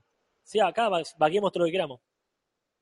no, no, pero te quería decir, el porcentaje más o menos de. de se llaman fursuits, ¿sí? Los disfraces de, de animales, así completos. Este, está por el 20% más o menos. Para que se den una idea de este, que la participación en el furry no, no pasa por ahí. Ah, Es solo una parte, es como el cosplay para los otakus. No todo el mundo cosplayea. Claro. y arriesgando una, una presuposición, eh, que, que, se mezcle, que se mezcle el elemento sexual, ¿tiene solamente que ver como que en cualquier otra actividad que haya gente joven involucrada se plantee siempre ese elemento? O sea, ¿se mezcla lo sexual tanto como se puede mezclar con anime o cualquier otra cosa que implique hormonas dando vuelta? Justamente. Eh, muy bien, la analogía eso del anime. O sea, sí, ese material, cuando hay gente grande, ese material existe, ¿no? Ajá. Y bueno, obviamente nuestro fandom no es la excepción. Y bueno, me alegro mucho. Gente, nos está matando de minuto a minuto, tenemos que ir redondeando ya. Así que Me les- parece- le- primero me parece les agradecemos perfecto. mucho, pero Bueno. creo que podemos utilizar estos últimos momentos para que aclaren cualquier cosa que ustedes quieran aclarar.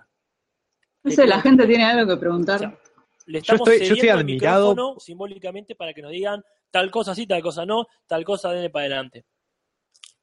No, me eh, eh, chicos, su chat es fantástico, los quiero felicitar.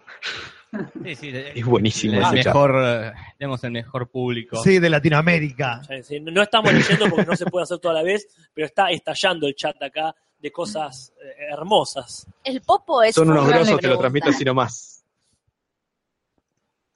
Bueno, acá la gente Bueno, ya pero está, cualquier, pero- si tienen alguna pregunta, estamos este, Bueno, abiertos a responderlo ahora mismo. pregunta Que lo, lo Pueden- con, la- con su familia. Preguntan si, Si la puede hacer Casper, mejor porque a los demás los escuchamos muy bajo. si su familia saben que son furry. Ah, sí, claro. Jorge pregunta si su familia saben que son furries. Sí. Eh, O sea, ¿de qué manera lo Sí, la entienden? Me gustaría quizá preguntar. ¿Cómo entienden su familia que ustedes son furries? Es un gusto. Es como que a vos te guste, no sé, Star Wars. Pero, por ejemplo, para hacer una analogía con lo que nosotros hacemos, nosotros somos actores y cuando teníamos 17 años, la mayoría de la gente pensaba que nosotros nos juntábamos a drogarnos, a coger todos con todos, y esa es la visión más o menos que socialmente tiene la gente. Como... Después, eh, por ahí jugábamos juegos de mesa y nadie, nadie garchaba, pero bueno, para nuestros padres Claro, claro. orgías. Ahí, ahí no hay mucha diferencia con los furries o, digamos, muchas. Claro, digamos, uno puede, de, de la misma manera que todos, que, que cualquier persona, eh, eh, vamos a poner normal entre comillas, no- que no conoce el furry, tiene sus preconcepciones, eh, los padres, imagínate, que viene el pibe y le dice, che, mamá, me gustan los animalitos. bueno, bueno.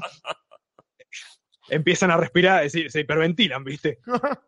Ahí le, Sí. ahí le empiezan a comprar bozales para que no diga esa clase de No, cosas. no, no. O sea, sí, las preconcepciones están, no siempre la familia se lo toma bien, los nuestros están, este, digamos, no les importa depende- en realidad, no no tiene les por qué importa. importar. Esa es la respuesta que más me creo. Les chupa huevo lo que hagamos. Claro, No decir que para todos, ¿eh? Claro, hay, hay, hay todo tipo de familias, así como Sí. Hay todo tipo de ideas que uno puede tener de algo que no conoce. No conoce. Y es un prejuicio que siempre está y así como está en cualquier cosa, qué sé yo, la, la todo. gente que tiene el prejuicio de, de, qué sé yo, los metaleros como gente satánica o no se me ocurren muchas otros muchos No, bueno, otros sí, ejemplos. no, no se te ocurren porque sos una persona sana. Hay otras personas que se le ocurriría una lista larguísima, el club de Pasemos al revés los discos de Yuya. Claro. Bueno, jóvenes, eh, espero que se hayan, no digo quebrado todos los prejuicios, pero que se hayan sacudido un par con esta charla. Yo, en lo personal, No, pero también la insistencia, porque hace este, desde, desde ese programa que venimos tratando de que se dé esta charla y finalmente se dio, y parece, según el chat, que se escuchó mucho. Nosotros les agradecemos muchísimo el espacio, la verdad, y la, la predisposición por aclarar algunas cosas, que en realidad eh, yo veía algunos comentarios medio, medio agresivos, pero no es que golpee tanto. Lo que pasa es que vio que hay gente más, más sensible, gente menos sensible, hay de todo. Hay de todo. Pero bueno, de todas maneras, eh, se agradece muchísimo el espacio y la buena onda. Bueno, entonces será hasta la próxima, cuando nos mandemos alguna otra cagada, por ahí diciendo cualquier gansada, hablando por el orto, como dice Y tendrán otra, otra entrevista con otro grupo de personas. Sí, vamos a tratar de hablar mal de, de otro grupo para tener más Skype con la gente. Bueno, eh, antes de despedirnos, me, me gustaría dejar algún contacto para, Ah, sí, para cualquier persona que tenga dudas. Eh, a mí me pueden encontrar en Facebook como Tom Baker. Me, cada día me cambio la foto de perfil, así que suerte al que me pueda encontrar. Eh, pero bueno, cualquier consulta que la, la gente tenga puede venir y hablar tranquilo. Que no, por ahora no, no mordemos, la mayoría no mordemos, hasta donde yo sé. Perfecto. Qué pena que no tengamos a mano ahora la botonera para pasar y despedirlos con el acordeón que, este, que tenemos a mano. Gente, realmente un muchas grito, gracias. un grito desgarrador de miedo. Por Muchas ejemplo. gracias y fue un gusto. Un abrazo, Y chicos. bueno, lo seguimos, lo seguimos desde el otro lado. Dale. Sí, seguimos acá escuchando. Gracias, de verdad. Abrazo grande para todos y todas. Bueno, qué experiencia, ¿sí? Esta fue nuestra, nuestra sección fe de erratas, Claro. quizá, no sé. Bien, Arreglando nuestros errores. que si, si ahora los oyentes nos van a decir si se escuchó bien en todo el asunto del Skype, ya podemos seguir invitando más gente. Claramente. Que capaz que se nos Inclusive- complicaba por las distancias. Inclusive gente que no hayamos ofendido. No, no, no, de invitados de otros podcasts. gente de otros podcasts o incluso nosotros mismos, decir, chicos, Era- no tengo Hoy ganas no de ir hoy. Era la columna de pedir perdón. Claro. No. La de Hoy nos disculpamos con. Claro. Pero ah, así que podemos seguir trayendo gente vía Skype, Sí. como por ejemplo desde el de Popo, otros países. de otros países, podemos contactarnos con mucha gente. Si se escuchó bien, si se Claro, escuchó mal no. que lo diga la Y eso que gente. estuvimos con gente desde Treleu hasta Quilmes, pasando por el conurbano. No, genial, chicos, genial. La tecnología por fin está de nuestro lado. Acá René dice que se escuchó bien, y si René escuchó bien. Muy bien. Mi hermano se conectó recién y dijo, paren todo, paren todo. ¿Qué onda? ¿Ya hablaron del padrino? ¿Con quién están hablando? ¿Qué está pasando? Claro, no, no. No hablamos del padrino para No. la gente que se está conectando ahora. Vamos a hablar ahora, ¿no? Y, Este, ya está, el resto del programa es hablar del padrino. Así es. Había que verla para hoy, se, se dio como tarea para el, el martes pasado. Exactamente. Y a mí me pasó, me- con eso me pasó algo rarísimo, ¿no? Que fue como, che, quedamos en el padrino, listo, dale, van, hablamos del padrino la semana que viene. Pasaban los días y era como, uh, puta, tengo ganas de ver el padrino. La vi como 50 veces. Ahora, viste, el padrino la ves cuando te dan ganas de ver el padrino, como Claro. te pintó. Y era como, oh, tengo que verla como tarea. Pues no tengo ganas de ver el padrino. Bueno, vamos a verla, la bajo, la pongo. Creo que pasaron dos minutos y terminó la película. Que es hermosa. Terminó. Como Es que me, me olvidé de que no tenía ganas de verla, me olvidé de todo lo que había pasado en el resto del día. Empezó la película y fue como, ah, esto ahora. Uy, ahora viene esta parte que. Sí, Era- sí, yo la Cada cosa era mejor. Volviéndola a ver, era. Estoy enamorado de esta película. Sí, sí, sí, Es- sí. Estoy enamorado del padrino. ¿La ves? Y es, es lindo. Qué linda película. Es lindo. Tiene, tiene esa magia que, que es la que, la que Volver al Futuro, que es, para, para mí, ¿no? Mm. Que arranque y la veo, ya está. Obvio. Y entré y la vi y la vi, lo conozco como si fuese un hijo. Sí, y son tres horas. Y son tres horas, ¿eh? Un hijo del cual estás orgulloso. Ya está, Claro. claro, no un hijo que, no, que lo odias. No, claro. Y como si hubiese hecho uno. Acá, antes de continuar, la, la tengo a Pilarle y Samón diciendo que lea la carta, del, del- te lo resumo que han hecho ellos. No la traje, la dejé en otra Ah. mochila, la, la puedo leer la próxima. Lo que sí es que criticaban mucho mi forma de vestir en la carta, Mira, lo cual no, no me agradó para nada. ¿qué es el saco con la El- el remera? saco con la remera, me imaginé. A mí me encanta el saco con la remera. No, por supuesto. Yo lo de uso también. Desde los 80. ¿no? Claro, lo estamos- sí. Saco con Desde remera. Desde Tom Cruise en adelante está re de moda. Nosotros lo estamos trayendo de vuelta simplemente. Claro, ellos son jóvenes y No no, entienden. no aprecian la magia de- del saco y remera. Exactamente. Y zapatilla. Qué mejor, es como soy tan cool que no me puse camisa. Bueno, Bueno, llegó Baikora Fan. Hola, coraje, te perdiste la charla Ah, furry. ¿Qué pasó? Yo este, empiezo a sospechar de cierto clarkentismo en todo esto. qué juega casualidad, se Ay, van los loco, muchachos no. y vuelve Coraje Fan. Clarkentismo, que fuera. Cuando pasa eso hay que hacer así. No hay algo, hay un clarkentismo en el ambiente. Sí, Bueno, en fin, el padrino, Dios Sí. santo. A mí me gustaría que todos puedan tener alguna anécdota personal con la película. No, no tanto analizar la película, que lo vamos a hacer, sino realmente eh, personalizar la relación. Yo creo que he visto acá, porque es una cuestión de edad, he visto el padrino antes que nadie. Es más Porque probable. yo recuerdo fines de semana viéndola con mi viejo, en seguramente Canal 9, por eso. Mm. Porque el padrino tiene como cierto Canal 9 en la imagen, ¿vieron? Sí, Esa onda amarillenta ya de por sí. Sí. Oscura. Sí, hay un canal, canal nuevismo, si se quiere, ya que estamos con los sismos. Este, y yo recuerdo eso, de no entenderlo un carajo, pero así todo caer en la magia automáticamente. Estoy hablando de mis ¿qué? 8 o 9 años, ¿no? Y saber que estaba compartiendo algo con mi padre, que a él le gustaba muchísimo y que automáticamente también me, me tocaba a mí. Hay creo una Claro. cosa muy importante familiar ahí, que te lo transmite automáticamente. No sé si esto pasa de la misma forma en otros países, que no sean en esta parte de Italia, Claro. que es Argentina. Este, pero uno se siente automáticamente, no sé automáticamente, pero es inevitable que en un momento se familiarice con los personajes. O por lo, si quieren, no con los personajes, pero sí con el mundo de los personajes. Sí. En cuanto a anécdotas personales, yo honestamente no recuerdo la primera vez que la vi. Es una película que la he visto tantas veces que se me han borrado el recuerdo de la primera vez que vi El Padrino. Me acuerdo ponerle de tenerla grabada en VHS, en una versión en castellano de, de América, ponerle con esa imagen horrible que tenía El Padrino cuando la pasaban por televisión, que después un día te alquilaste el DVD y fue como, ah, mierda, qué bien que se ve esta película tan vieja. Y es porque la versión que tenían en los canales era espantosa, ¿no? Pero anécdotas personales yo tengo una más cercana, digamos. La he visto tantas veces el padrino que, obvio, cada vez que la veo descubro alguna cosita nueva o me ad- readmiro algo que está zarpado de la película o espero, uy, ahí viene esta parte que, está, que es la que más me gusta.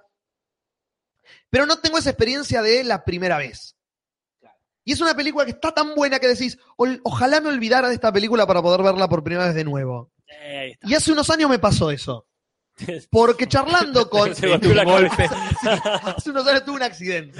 No, hace unos años hablando con nuestro, uno de nuestros invitados en este podcast, el señor José Ordoqui, también conocido como Argentuso, Ah, sí. amigo de la casa, hablando con él, la verdad, de cine, les estudiante de cine, la, la, la, y yo no vi el padrino, me dice. Paré todo lo que estaba haciendo mi familia y le digo, no, pará, ¿qué? ¿Cómo no viste el padrino? No, nunca. Listo. El sábado nos juntamos en casa, vemos el padrino y la semana que viene nos juntamos y vemos la doy y así hicimos. Así hay que hacerlo, Julis. ¿O no, es, Jorge? es educar. Yo ya contaré mi, mi anécdota. Perfecto. Entonces, viene José a casa y ponemos el padrino. ¿Para qué? Yo no estaba Para, mirando. para verla. no, no, gracias, Carlos. Ey. Si hubiese una botonera audiovisual, iría inmediatamente un pan fence, la de la pistola desnuda Sí, 3, todo el público. todo el público golpeándose la frente. E- ese sería el botón de ahora, este, un. Pero no, yo más que mirar la película lo miraba él, básicamente. Porque era mirar cada escena que es épica. ¡Qué miedo! Pero sí, no, bueno, no tanto así. Mientras me sacaba la ropa, claramente. No, no pero escenas que son tan épicas que tiene el padrino, pero que uno las tiene totalmente naturalizadas ya. Entonces, me acuerdo patente lo mejor de esa experiencia que fue la parte que a mí menos me gusta de la película, la parte que vos decís, ¿Cuál es? ¿qué le sacarías a la película? Que es la parte de Italia. La parte de Italia se alarga, no me agrega mucho a la película, es una parte que yo sacaría y no me molestaría, pero me pasó todo lo contrario cuando la vi con José, que fue el momento del auto.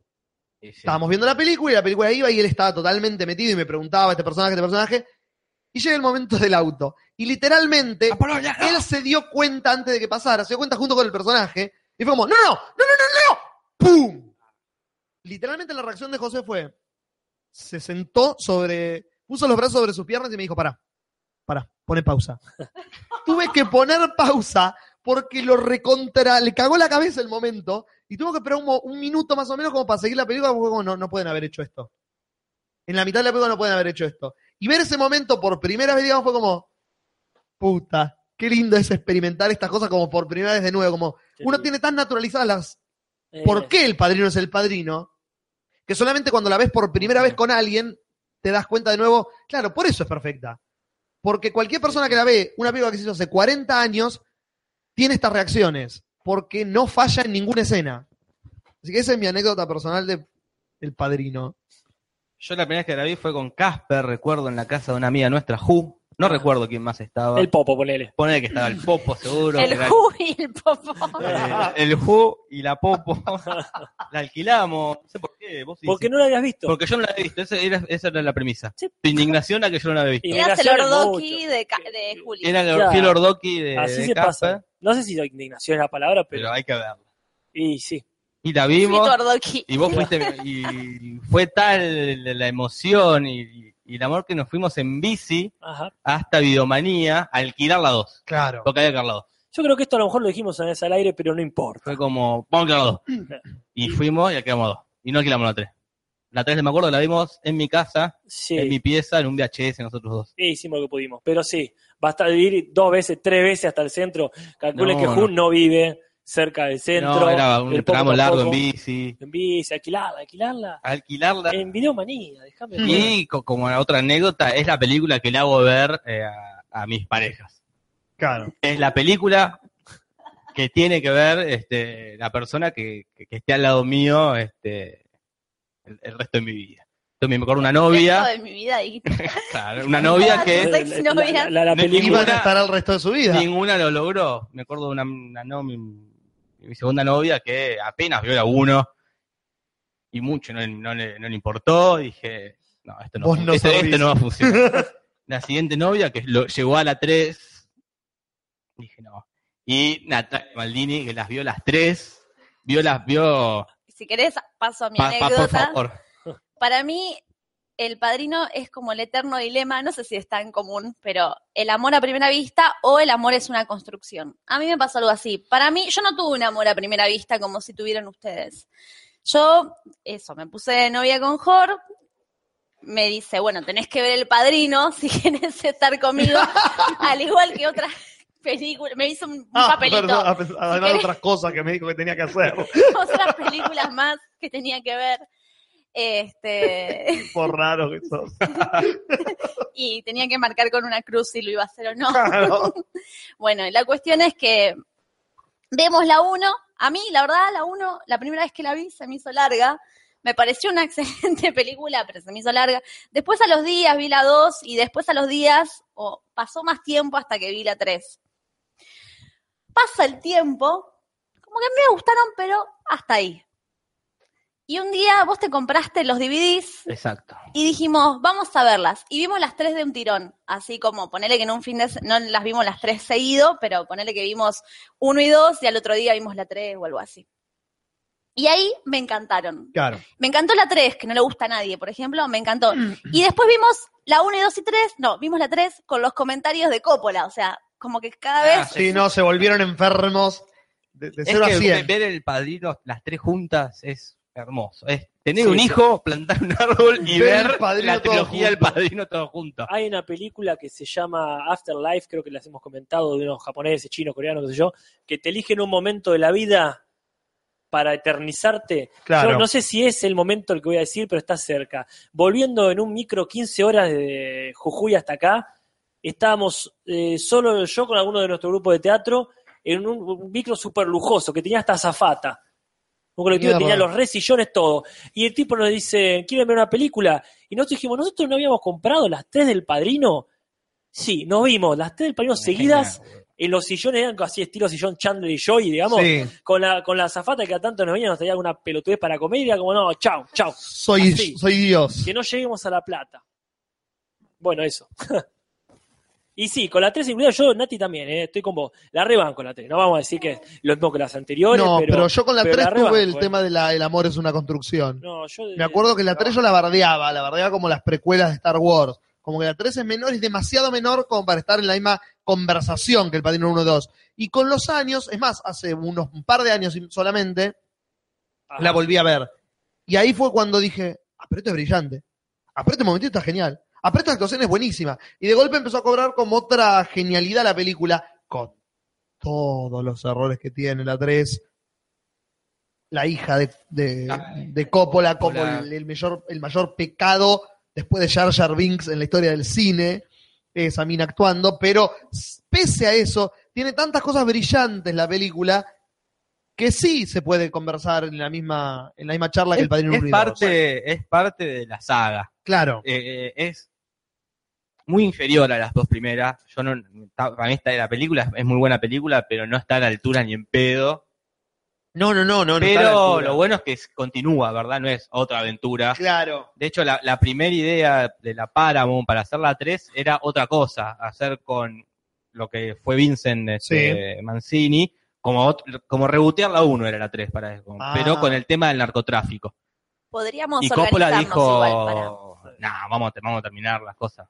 Pero bueno, sí, vamos a organizar desde principio a fin. Porque para mí es toda una responsabilidad estar en este podcast. Para ustedes más, porque calculo como son películas favorita que es, para ustedes es como, hay tan, se ha hablado tanto que yo creo que hay que hacerlo bien. Es, sí, es un problema porque yo me planteé eso, la terminé de ver el otro día y fue como verla y armar a ver una lista de cosas que podemos hablar. Y cuando la terminé de ver fue como no puedo armar una cosa, una lista de cosas para hablar días se puede estar hablando de esta película.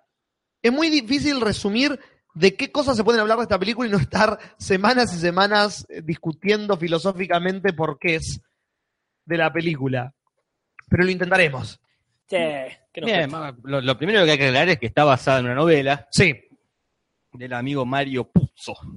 en una novela, en un libro, no en una novela. no en una tipo- telenovela, Claro. no, no, no, Ah, en un libro, esos que se leen.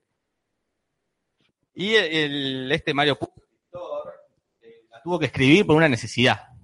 El Ajá. tipo jugaba, era apostador, apostó, perdió, no pudo pagar la deuda que tenía y tuvo que escribir un libro y rogarle a la Paramount, por favor, comprame los derechos.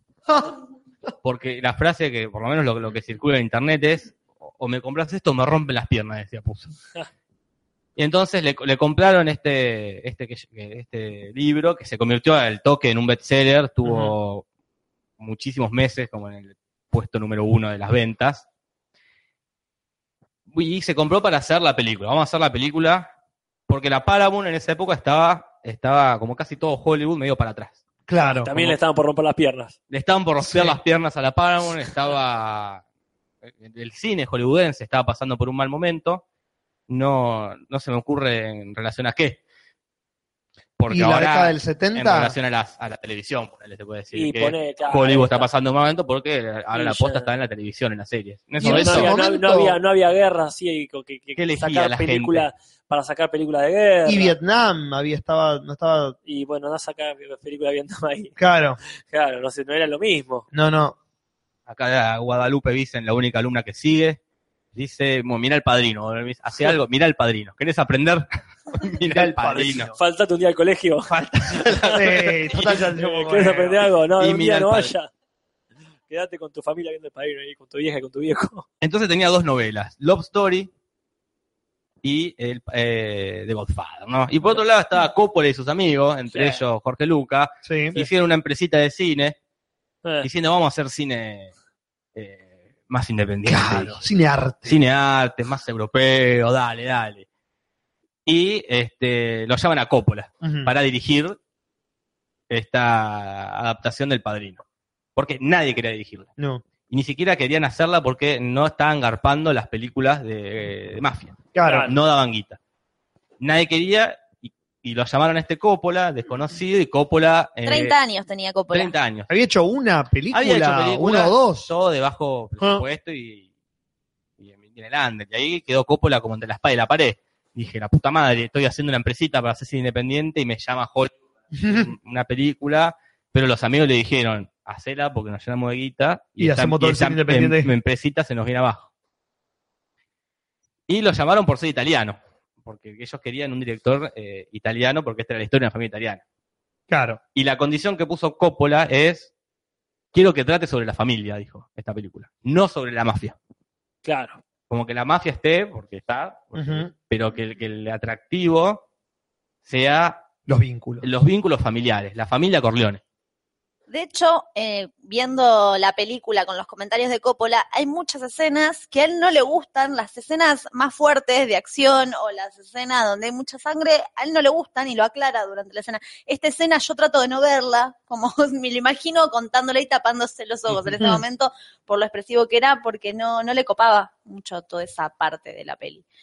Claro, él, no- él- él está- mal- él era los familiares.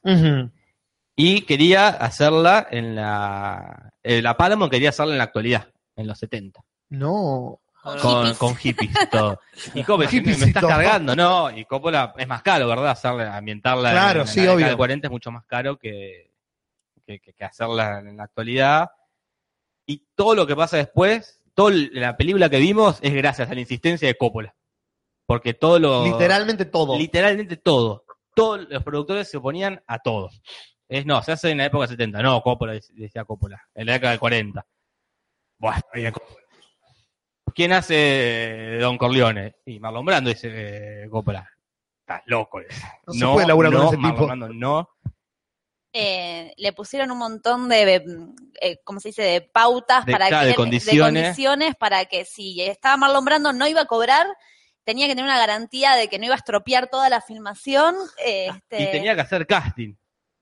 Eso es lo que. Y te- ¿Y cómo le decís a Marlon Brando? Tenés que hacer. Un probar a ver si funcionas para este papel. Entonces Coppola le hizo como medio una tramoya hablando de vamos a hacer una prueba de, de vestuario y maquillaje, la vamos a filmar para este para ver qué onda. Y es la, la, la famosa anécdota de agarró Los Brando, algodones. algodón, se puso en la boca, hizo de Don Corleone, mostraron esto a los ejecutivos y ah, bueno, mira, puedo andar. Claro. Porque aparte, Brando era, no, tenía, no tiene la edad, no tenía Ni la edad de. Vito Corleone en ese momento. La mitad de la edad tiene. No, tenía cuarenta y pico, Claro, decían. la, la edad de James K, más o menos. Sí. como- pero lo- logró caracterizarse este, para parecer un viejo. Y después, el otro problema. ¿Quién hace de Michael Corleone? Yo vi este pibe actuando en Broadway el otro día, al Alfred Pacino. Coppola. un, un pibito nuevo. No lo conozco. ¿Hizo alguna peli? Hizo una sobre unos drogadictos en el parque, No, pero no la vio nadie. No, hermano, no, querido. No. Pero No, en el teatro- más barato, más barato. Pero en el teatro es bueno el pibe. Pero es aburrido. Pero no me vende. Porque aparte en el libro, Michael Corleone es alto y rubio, y grandote. bueno, y este la- es petizo, morocho y narigón. No, negro. Y la productora quería a eh, Robert Redford. Claramente. Sí, sí, Todo lo contrario. Y Coppola dijo, no, por Dios, Se llama Pacino, Corleone. Pacino, por favor, Pacino. Empezaron a hacer audiciones con Pacino, sí. y lo Audiciones más con bien, pero no garpaba, Sí. no garpaba. Y se gastaron 400 mil dólares en audiciones. Así. Porque probaban, eh, está un video donde está eh, Robert Martin- De Niro también está. Robert De Niro audicionando para Sony, Martin Sheen audicionando para, Martin Sheen hubiera sido genial en cualquier para papel. Michael. Sí, Sí. Sony, este, para Michael. Y lo más loco es que de los de la productora le dijeron, bueno, probá con Jen Gunn, que ya estaba para Sony, pero bueno, prueben, porque era un poquito más conocido. Claro. Y, lo- y hay escenas de, de la audición de James Caan haciendo de Michael, que eso era mucha impresión, porque está haciendo unas escenas. Claro. Y, y Coppola, no, pero Pacino, boludo, vamos a hacerlo con Yo Pacino. había, había visto que, que incluso está filmado, que habían hecho, un- no en un casting, se habían juntado en un estacionamiento, ponele, le dieron unos sándwiches a los muchachos, a, a los muchachos, son Tom Hagen, Sí, viste, sí. Al Pacino y, este, y a Sony, y se cagaron de risa un rato, hicieron lo que tenían que hacer, y después vino acá todo el presupuesto gastado en gente al pedo, para saber quién habrá pasado por ahí. Y después se quedaron con los pibes a los que le habían comprado unos sándwiches. Claro. Así que bueno, ahí tenés para que aprendan. Dale. Bueno, eh, Sony dice, eh, gastaron 400 mil pesos y se quedaron al final con los cuatro sándwiches baratos. Capaz Ahí que viste está, esa eso. misma entrevista. Sí, seguro, seguro. Todos están de acuerdo, porque Diane Keaton, que ya estaba, Ya era conocida. ya Diane estaba, Keaton. ya estaba elegida, ella decía, el mejor de todo es Pacino. decía. Ya había actuado con él, creo que lo, tenía tenía eh, una Eran relación. conocidos, y hinchó tanto las pelotas a Coppola que dije, bueno, Pacino, decir a Pacino. Y después el resto entró todo por un tubo, de Jane Kahn, Sí. Robert Duvall. John Casale, que era amigo de Pacino. Ale, pero como la insistencia de, por favor, decir a Pacino. El que el que está en Mira quién habla, ¿cómo se llama? El viejo, el, de, el, el abuelo Eh, de... Tesio. Avi Tesio. Goda. Pero Avi es- Goda era recontra conocido para esa altura, había hecho series. No, no, no, él Él- era... En en- la 1 dice que como que no era un actor, era un actor que no era conocido y tomó un casting abierto y él quedó. Yo pensé que ya había hecho televisión para esa época, que entró Goda. en una, en una audición abierta, igual que Bonacera, este, Sí, Michael Castellano, que es Clemenza, que era Clemenza. Pero bueno, logró armar el elenco que, que él quería. que él quería. Sí, porque en eso es lo- contra de todos los, los- los productores que hinchaban las pelotas. Y eso te das cuenta cuando ves la película, porque es cada actor es ese actor para ese papel. El personaje Sí, más sí. secundario no podés imaginar, no decís, ah, yo acá hubiera puesto otra persona. No, no, no. El asesino más secundario que aparece en todo escena y mata un tipo es perfecto. Es el, el- Sí, sí. ¿cómo se llama? El de bigotitos, que está siempre en- con lente de sol. Em, sí, sí, es, es genial ese Ese- actor, es... Ese era un taxista que estaba ahí y dijo, venía, hacete de chichi. sí. Bueno, en la boda está toda su familia, toda la familia de Coppola. El padre de Coppola es el que compone los temas que tocan en la boda Claro. y está ahí dirigiendo a la orquesta, que eso también era como un bajón para la producción. La puta madre, pone un soundtrack de fondo y hace que tocan, no, él No. quiere la orquesta, quiero que cante mi tía ópera, porque la que canta ópera es la tía. Ah. Y los padres y la familia aparecen en diferentes escenas. Después aparecen en Italia en el otro casamiento también. No. Dice, ustedes, si prestan atención, van a ver que mis padres están en varias escenas de la película. Genial, Coppola era como recontra obsesivo dirigiendo. Sí, Como se que era nota. muy, eh, ya desde, bueno, y quiero No que te voy a dejar. que- y no voy a dar el brazo a torcer hasta que hasta que esté hasta que esté él y así con todo con esto no quiero que la ópera que está tocando se- sea un soundtrack quiero que esté tocando ahí en vivo quiero que lo- la comida que haya en la fiesta sea comida, de- como que quería todo, todo lo- el, el detalle, to- todo detallado. Sí, sí. Y eso Muchas- hinchado los huevos. Muchas costumbres y anécdotas que tenían que ver con su familia. Por ejemplo, hay un momento en- en- al principio en la boda que se tiran unos sándwiches Eh, y Sí. ellos en su familia decían como que venía el, par- el partido o el picadito de sándwiches, que era como fiestas baratas, donde había muchos sanguchitos, lo único que había para comer era sanguchitos, todos envueltos en papel, y había un momento que todo el mundo se tiraba con sándwiches, dame uno de queso, dame uno de tomate, entonces aparece esa ¿Cómo escena. estamos con los sándwiches? la constante. El, y eso es, eh, yo creo que es lo que la hace lo que es. Esa atención al detalle, justamente. Y la pretensión de la película, de que la primera escena dura 25 minutos. La película arranca a los veintipico Arranca minutos. con la boda y la boda dura 20 minutos más o menos. La película arranca recién increíble. con la primera entrevista con Soloso. Ahí arranca la película. Claro. Personajes de. Ni, y ni siquiera porque primero está todo lo de Waltz Sí, y sí, todo, Johnny Fontaine. todo eso es un Eh, relleno para presentar personajes. Todo Claro. el prólogo, eh, como de Yo creo en América, I believe in todo eso, él no iba, no iba a empezar así la película. Y hablando con un amigo le cuenta, bueno, quiero que la película empiece con un casamiento, con la fiesta, qué sé yo, y le dice, no, tiene que empezar con este monólogo, tiene que empezar así y esto eh, va a romper las estructuras del cine, como que le empezó a decir, tenés que ser vanguardista con Claro. esta película, y gracias a ese amigo decide comenzar con la película, con este. Un análisis que hizo René. Que Bonacera es el espectador. Es lo que piensa uno de los mafiosos. De Claro. de los mafiosos. De, che, Matame este tipo. Matá, matá por plata. Y eh, está todo ese momento donde Corleone ya, no, no, no es así la mafia. Eh, tenemos código, tenemos. Vos me venís de repente, no me diste bola nunca y ahora me pedís que mate una pía por plata. Y, y está todo eso de, esa presentación de, de Don Corleone y de la, y de la familia. Que en el libro arranca igual, pero con directamente con la escena de eh, en el juzgado, Ah, viendo cómo dejan libres a, a los tipos y la esposa le dice hay que llamar a Don Corleone. Capítulo siguiente, el panadero lo ujú. están por eh, deportar. Deport- Ala, sí. Y el Sí. doctor dice, hay que llamar a Don Corleone. Son tres capítulos que, que todos terminan así. Hay que llamar a Don Corleone. Claro. Armando el personaje de, de lo que es. De lo que va a aparecer. ¿Quién es Don Corleone? Claro. Este, Sí, este, más allá de la nota del panadero, eh, hay una cuestión ahí que, que a mí siempre me gustó con el principio. Que cuando, cuando viene cuando viene este, Luca Luca Brasi, Brasi. sí. que, que le dice Tom Hagen, che, no está en la lista, pero está este tipo, y, y el padre dice, oh, la puta madre, lo tengo que recibir, y vino hasta acá, y está bien, dice, bueno, dale. Y cuando entra, que le dice, eh, mi amigo más leal, Sí, que, que tiene esa cuestión, que es un tipo como cualquier otro. Está, claro. está- se hincha las pelotas. Es uno de los tantos asesinos que el tipo tiene, pero Pero para el tipo es especial y viene y dice, bueno, ¿viste? Y le hace todo el circuito. Sí, mi amigo tan grande. Tiene esa cosa peronista el padrino, porque vamos a decirlo, ¿no? Este Don Corleone es muy perón.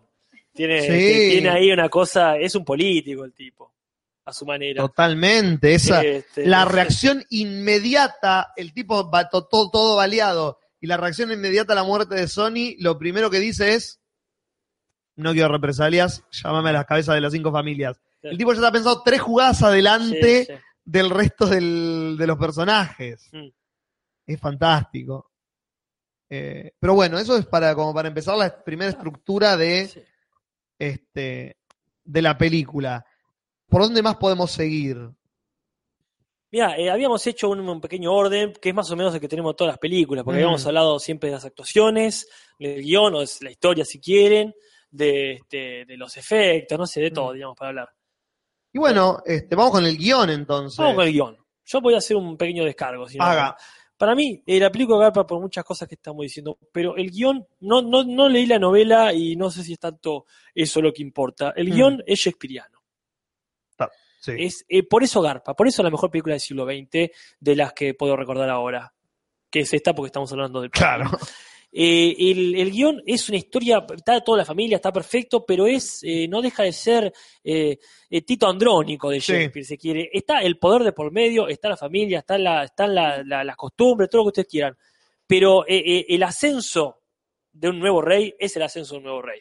El rey de Lampa, si quieren, en este Claro. momento. Entonces, lo que tiene es que rescata un, un reinado, si se quiere, que es uno de los pocos reinados posibles que hay en el siglo XX, eh, eh, donde todavía el poder sigue siendo el poder de voy y te mato. O sea, el poder es eso, el poder es- te, te puede obligar a vos a que vayas y le pegues un corchazo a otro. Después disfracemos con toda la jodita de la democracia, con lo que queramos, con las encuestas, pero en el fondo, en el fondo, el poder es eso. Y los yanquis, como supongo que cualquier otro país del mundo que tenga el poder en el momento, no puede reconocer abiertamente quiénes son los que tienen el poder. Claro. No puede decir cómo este, los que custodian el Tesoro Nacional resuelven sus problemas. Tiene que representarlo en la mafia. Que, por supuesto, la mafia es la mafia. En la mafia. Entonces, son los mafiosos, pero eh, no tienen que caretearla, no tanto al menos. Claro. Entonces, te construyen la, la estructura shakespeariana de cómo asciende, este, me puedo confundir, es el de Jorobas Ricardo III, Sí. perfecto. Eh, ¿Cómo asciende al poder el nuevo rey? ¿Y qué va a decir? ¿Qué te vamos a mostrar la verdad de Vietnam? No te puedo mostrar la, verdad de Vietnam. Aparte Vietnam, ¿qué es? Si no hay, lo- los Charlie no tienen rostro, o tienen todos el mismo rostro. Claro. Entonces vos tenés que poner una persona que asciende, con, con nombre, con apellido, aunque sea por supuesto falso, pero reconocible, identificable. Está ahí, lo ves en Nueva York, este, cómo, cómo avanza la mafia. Y ahí le pones un rostro. Es por lo mismo que funciona Breaking Bad, que es un tipo que crece, que para mí el, el- el tema de la mafia o el reinado, la realeza, es puede ser la historia de carniceros. Y, y la historia va a funcionar igual, porque la historia de un tipo que viaja y crece es atractiva desde Totalmente. más allá de que sea la mafia.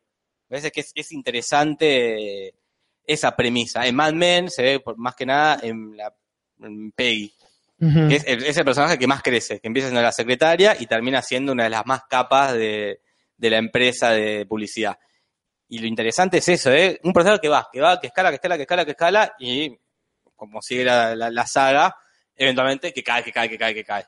Me acabo de dar cuenta que no pusimos eh, la alerta de spoilers. No. Pongámoslo, pero vamos a ser sinceros. Estamos hablando de una película que tiene cuánto ya. Tuvimos décadas, no existía la palabra spoiler. Literalmente. sí, no, este. Y viendo, yo porque tengo que traer todo el tiempo el- las palabras de Coppola, los comentarios viendo la película, Por favor. Paralelamente con el personaje de Michael también está eh, eh, Al Pacino, que era el actor en el que nadie creía, y cuentan toda la primera parte de la película, le está diciendo, bueno, en esta parte, mientras yo estaba haciendo esta escena, en el fondo se escuchaban las risas y estaban bombardeándome, y Coppola yendo al baño y escuchando a los técnicos diciendo, uh, este director no tiene idea, no sabe nada, es aburrido, Al Pacino es aburrido, hasta eh, la escena eh, Del que- Soloso. del, claro, del restaurante. Ah, Como- Pasa que hasta, hasta esa escena Pachino no hace nada casi. Está. Es el personaje, es Michael Corleone, es el pibe que no, es Claro, el- no labura para la familia. Es el militar que acaba de volver de la guerra. Y realmente verlo con los comentarios es como que se te va, te comprometes pues decís, pobre tipo, fue un parto, pero un parto desastroso, trágico, o sea, fue horrible filmar El Padrino para ellos. escucharlo al Pachino decir que se le reían mientras estaba. Es horrible estar actuando No, que se te rían. Es como la puta. ¿Cómo, ¿Cómo seguís? cómo seguís con eso? Todos Ah, los días iba a filmar Coppola pensando que lo iban a echar. Entonces trataba de buscar estrategias para como retener o a- eh, alargar ese proceso de que lo echen. Claro. O de filmar rápido, bueno, filmemos, porque cuanto más filmemos, menos me- menos posibilidad de que me echen. Claro. Entonces, Filmar, filmar rápido, todas las apuradas. Y la escena cuando muere Don Corleone, esa escena dicen que se estaba haciendo de noche, les quedaba una hora para filmar y el nene se les retoba que no quería hacer la escena. Entonces ahí eh, Marlon Brando agarra y dice, bueno, yo le hago esto a mis hijos. Se agarra y se pone la naranja No, en qué la boca genial. y empieza a correr y el nene se asusta y la filman la escena en ese momento que activan, cae al piso, corte, vamos a comer, al toque dice, no dije, no pasaron cinco segundos que dije corte, que ya estaban yendo todos a comer y me tuve que conformar. No, y tuvo que ir al otro día a hacer el plano general Del de tirado. Don Corleone tirado en el piso. Porque le cortaron Porque le cortaron, era como lo, lo tenían, eh, lo tenían cagando. Claro. Ah, y, y, Pacino como que se empieza a ganar el respeto a partir de, eh, La cena. de la, la escena donde, donde mata a Soloso, que, que está bien merecido su respeto porque es increíble lo, lo que logra eh, Pacino en esa escena. Es, yo creo que la transformación del personaje. no, me- ayer la vi como por primera vez, como me detuve, me senté a verla analizándola la película, no como porque sabía que le íbamos a charlar. Y me puse a analizar mucho el, el personaje de, de Michael, ¿no? Creo que la transformación del personaje empieza en el hospital. Ese es el primer giro del personaje. Es, bueno, voy a ver a papá. Bueno, voy al hospital, llego, no está en la cama. Y él, el instinto que tiene Michael Corleone es lo interesante de este personaje. Es un personaje que labura mucho por instinto. Él instintivamente siente que sacaron a la guardia por algo, que van a venir a matarlo, que hay que trasladarlo a la cama y que hay que hacer algo para protegerlo. Y el tipo en cuatro movimientos soluciona todo. Ah, pero hay un detalle que lo, lo- lo descubrimos con los comentarios de Coppola, que es cuando está en la puerta del hospital con el panadero, Sí. que se hacen pasar por guardia de seguridad, que después el panadero se prende, un le, le tiene la mano para prender el pucho, Y Michael, Michael se lo prende y se mira las manos y ve que no está temblando. y ve que no, que él, Sí. no le están temblando las manos. Sí. Detalle que ni en pedos lo vi No, nunca. no, lo tenés que ver las. Y claro, y él se mira las manos y dice, no soy, un- no soy normal, no soy un Claro. tipo normal. Soy parte de mi familia. Claro, mira cómo mantuve la Mm. compostura en esta situación. Y ahí es donde empieza a quebrar este personaje. Claro. ¿Puedo hacer un paréntesis del hospital? Porque Por favor. La parte del hospital lo tenían tan cagando para filmar que lo tuvo que resolver así con planos rápidos y estaba hablando con George Lucas y le dice, si vos querés generar suspenso, tenés que filmar pasillos vacíos Hmm. y dejar ese suspenso. Y él dice, pero yo no tengo pasillos vacíos porque no me, no me dieron tiempo. Entonces agarran con él, se ponen a cortar los pedacitos después que dicen corte, donde no hay ningún actor y todo ese material que les quedó así se ponen. Y viendo la película te das cuenta, claro, que son todos los pedacitos, los frames. Claro. Imagínate, ¿no? En el 70, no es que Claro, el, literalmente cortar. con el premier. No, no, no, era viendo- cortar la cinta. Viendo la cinta La tras puta luz. cinta. Era la A mí concha la, la la película del padrino, o sea, la película del making of del padrino quiero ver porque es muy Tendría genial. que El día hacer- que hagan eso, nos morimos todos. Y es la, puede ser la película que supera el padrino. ¿Cómo se hizo el- la vida de Coppola Porque es- haciendo el padrino? Es, es muy interesante todo el, el desgaste que tuvo este tipo Mm. por, ah, para que lo dejen trabajar o de sentir que te están por echar todo el tiempo. Claro. Este, siguiendo con esa escena, la evolución siguiente, digamos, como un Pokémon, es después de que le rompen la. Eh, Pachono. Después de la. Al Pachino, al Al Pachono. Pachono. ¿Y cómo sería la última evolución? Pachonazar. Al, pa- al Pachona. Al Pachona. Al Pachonazar. Es ya en, en la 2. Claro. El- digamos que la tercera es una involución. Ella va para atrás. Pero bueno, es después de que la trompada. Es eh, Sony y, y Tom Hagen discutiendo lo que van a hacer y él sentado y vos lo ves que empieza a pachinear. Por primera vez en su carrera, Pachina empieza a mover la mano en el sillón y están todos actuando y él no está diciendo nada, pero vos no podés dejar de mirarlo a él. Y él de golpe dice, no, no podemos esperar. No, tenemos que hacerlos cagar. Perdón, y todos se le cagan de risa como... Sí, como, y ahí ves como... Ah, no, está hablando en serio, pero ese es el personaje que acaba de decir que no era como su familia. ¿Qué onda? Sí. Y ahí como el quiebre, ¿no? Todo lo que pasa, el exilio, Italia. Y yo siempre me pregunté, y ayer me lo pregunté más que nunca, él vuelve, ¿no? Y la escena que vuelve y se cruza con Kay de nuevo, que ya es Michael Corleone. Sí, sí, ahí ¿no? ya es. Y siempre me pregunté, puta, es como forzado. Él vuelve y ya es un mafioso oscuro del que no se habla nada, ya es el tipo malo de la película. ¿Cuándo pasó esto? Y ayer me di cuenta cuándo es el momento. Y el momento es cuando le matan a Polonia para mí. Y sí. Ese es el momento en el que él dice a la chota con todo.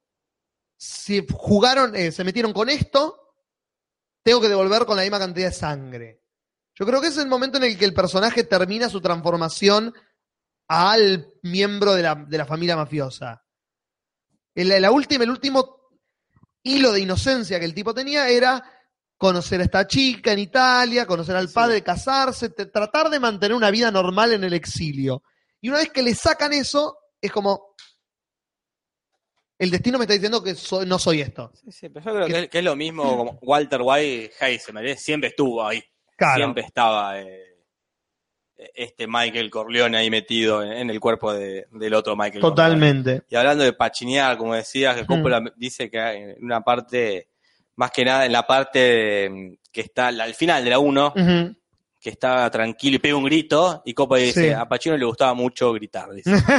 le gustaba mucho hacer silencios y luego gritar de golpe, y, y es como, sí, posta, Sí. Es, es como el cliché de Pacino. es claro. Así que en la tercera directamente se lo hacen, se lo hacen a propósito. Se le dejan el silencio y después el grito, porque él pidió que lo editen así. Claro. Hay algo que me pasa si seguimos hablando de Pacino, es que para mí él tiene un tono revolucionario y completamente vanguardista, diferente a todo el resto de los actores. Como que Marlon Brando será lo que es, pero para mí es una actuación que quedó vieja, ¿no? Como que yo lo veía la otra vez y es tenerle cariño. Es la respeto. caricatura de.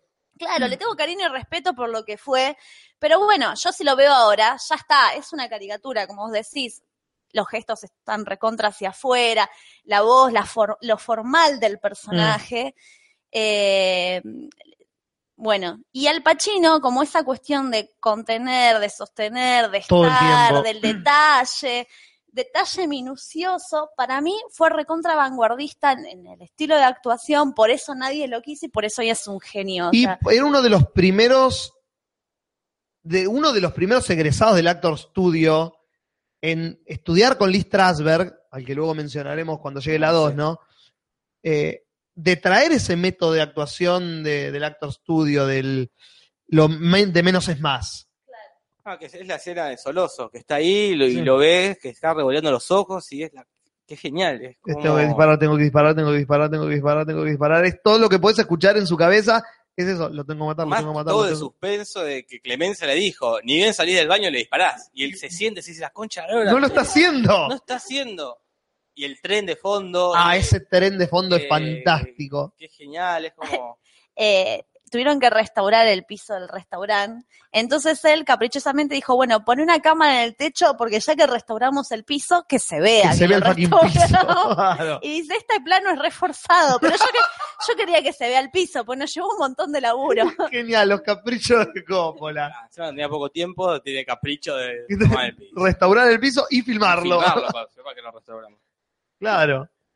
Este. No, si vamos a hablar de la actuación, que me parece que es donde est- estuvimos entrando recién, a mí me gusta mucho ver eh, lo- los pequeños detalles, pero no tanto en, en El Pachino, que es este, el nombre de la película, supongo. Sí, el Este, Pachino. sino eh, en, en todos los otros personajes cuando están opinando. Creo que eh, Pacino construye, construye, pero a mí me gustan los que quedan al pasar. En momentos que no son para nada importantes, Ujú. son importantes a nivel argumental. Sí. A mí me encanta ver el, cuando Soloso le tira la propuesta a- al padrino Marlon Brando, que levanta un poquito los hombros y hace como para adelante con la pera, como diciendo, bueno, ¿qué quiere que haga? Claro. Y digo, sí, sí, ¿y qué quiere que haga? Y con un gestito, o, o lo- las recetas de Tom Hagen, cuando lo caga a pedos eh, Waltz, el, el- Sí. el, el cineasta, y el tipo está comiendo y se sonríe un poquito cuando otro le dice, eh, yo no me asusto, no soy ningún este, director de orquesta, y se ríe un poquito Tom Hagen, y el otro dice, sí, sí, conozco la historia. Yo tengo que decir, ah, fue una risita, y bueno, está Y bien. bueno, matamos un par de gente. De eso, de eso está lleno, lleno. Este, mi, mi gesto favorito en realidad es en, el- en la 2, este, que, que es el gesto de don, don Chicho, ¿es verdad? Don Mm. Chicho cuando recibe el aceite que supuestamente le traen como una ofrenda que en realidad lo va a matar al viejo, Mm. el viejo siciliano, Sí, sí. que levanta los hombros y mira para arriba como diciendo, ¿y con esto qué hago? Claro. E- Ese gesto es genial. Pero para mí tiene eso, lo- los pequeños gestos. Sí, pequeños Eh, momentos actorales que son como que sí. recontra buscados por Coppola seguramente. Sí, bueno, son pero recontra- son- sí. Después hay mucha inteligencia también de Coppola, eh, a ver si no me confundo.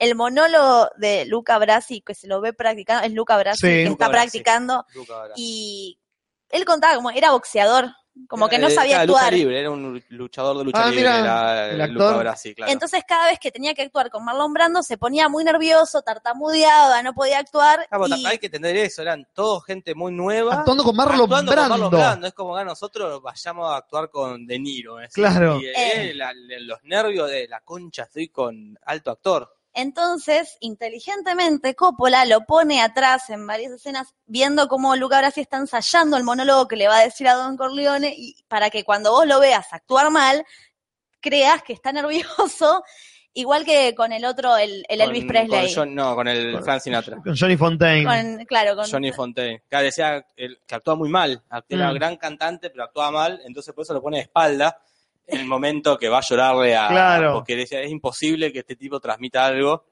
Entonces lo pongo a Marlon Marando de frente, que se vea la actuación Claro, de que se vea la reacción. Acción, acción es reacción. Eh, hay varios momentos donde se ve la inteligencia del director decidiendo Es que la mejor, la mejor actuación de Brando en la película es cuando está reaccionando a algo que le están diciendo. Es lo que decía Casper recién, el momento que está con Solozzo y Solozzo le está contando la propuesta y él le hace como, y, güey, me chupo huevo lo que me está diciendo.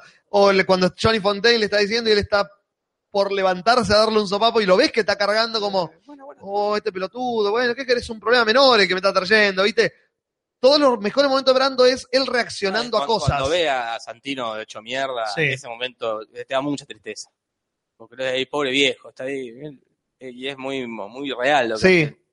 Sí, la, la reacción cuando, cuando Tom se lo dice. Esa escena, Ese llanto en silencio del tipo. Y Tom, la actuación de Duval en esa escena es perfecta. Y ayer lo vi, creo que por primera vez, que es, él está todo estoico y le dice, lo mataron, eh, pasó esto, bueno, pasa esto, Brando, bueno, llamalo a Bonacera, decirle que lo vamos a necesitar. Y Brando, y, el, y, y- y Vito se, se da cuenta, se levanta, se le acerca a Tom Hagen y le pone la mano en el hombro para que él se le apoye. Y Tom Hagen se quiebra inmediatamente. Sí, sí. Ese momento paternal de Vito Corleone, el momento en que le acaban de matar al hijo, es como. ¡Ah! ¿Por qué está tan buena esta película?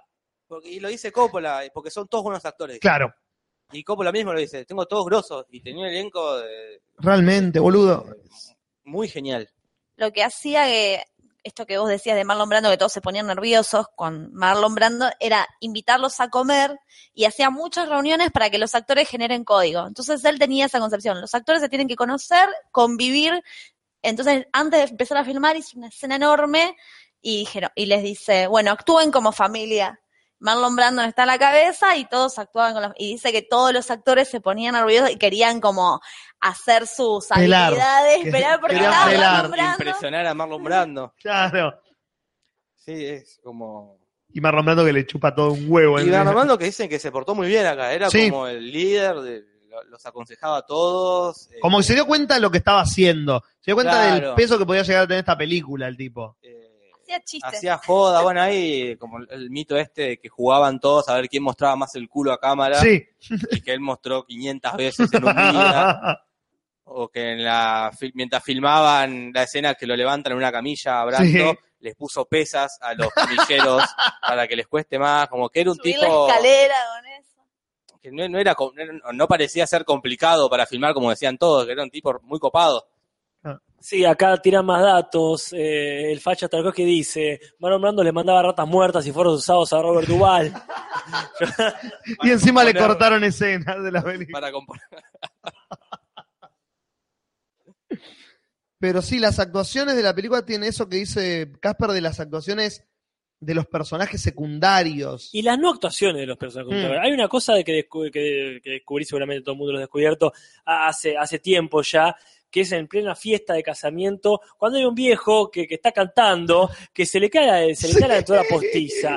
Cuando ves, claro, ya está, eso no puede estar pensado, eso está bien, le metes un montón de familiares dando vuelta y a algunos se le cae la dentadura. Claro. Esas cosas tienen que pasar. y el viejo se la acomoda y sigue cantando Sí, encima. pla- planeado es que el mafioso rompa la fotografía, que le saca un gil, un fotógrafo que no entendió nada. Claro. Eso está planeado, está muy bien. Eso es, eh, tiene que ser espontáneo y, y auténtico. Bueno, y la escena de Santino es improvisada. ¿Cuál? La escena de cuando él está en el estacionamiento, ¿Cuando digamos. cagan a tiros? Cuando, cuando ¿Eso lo. improvisado? No te wow, ¡Qué coordinación! ¡Qué conexión, boludo!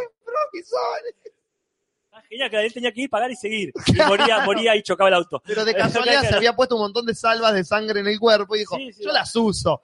No, No sabía, se la pusieron en el saco. Bueno, basta, disculpa, Juli, contá. no. La escena en el casamiento cuando eh, él ve al fotógrafo, va y le, saca la cámara, se la hace mierda y le tira los billetes. Claro. Eso fue todo improvisado por James Caan, el actor que le están sacando la cámara. Mirá. no sabía que iba a pasar eso. El susto del tipo es totalmente real. Sí. Porque James Caan dijo, Ya fue. mi personaje haría esto si alguien sacando fotos en su casa. Y le hace concha a la cámara. Y acá piden que hablemos de Adrian. Eh, Talia la Shire. hermana de Coppola. Talia Shire es el descubrimiento para mí de la película en el sentido de que total termina de pelar en la 2 Sí, y Pero se luce en la 3. y se, en la 3 se roba la película. rompe, En la 3 se roba la película porque, como dice Casper, la edad te da te matices. da matices. Pero O te en- da espesor. adem- Eh, sí, espesor te da peso, te da como ah, esa cosa in- inenseñable en ninguna escuela de teatro.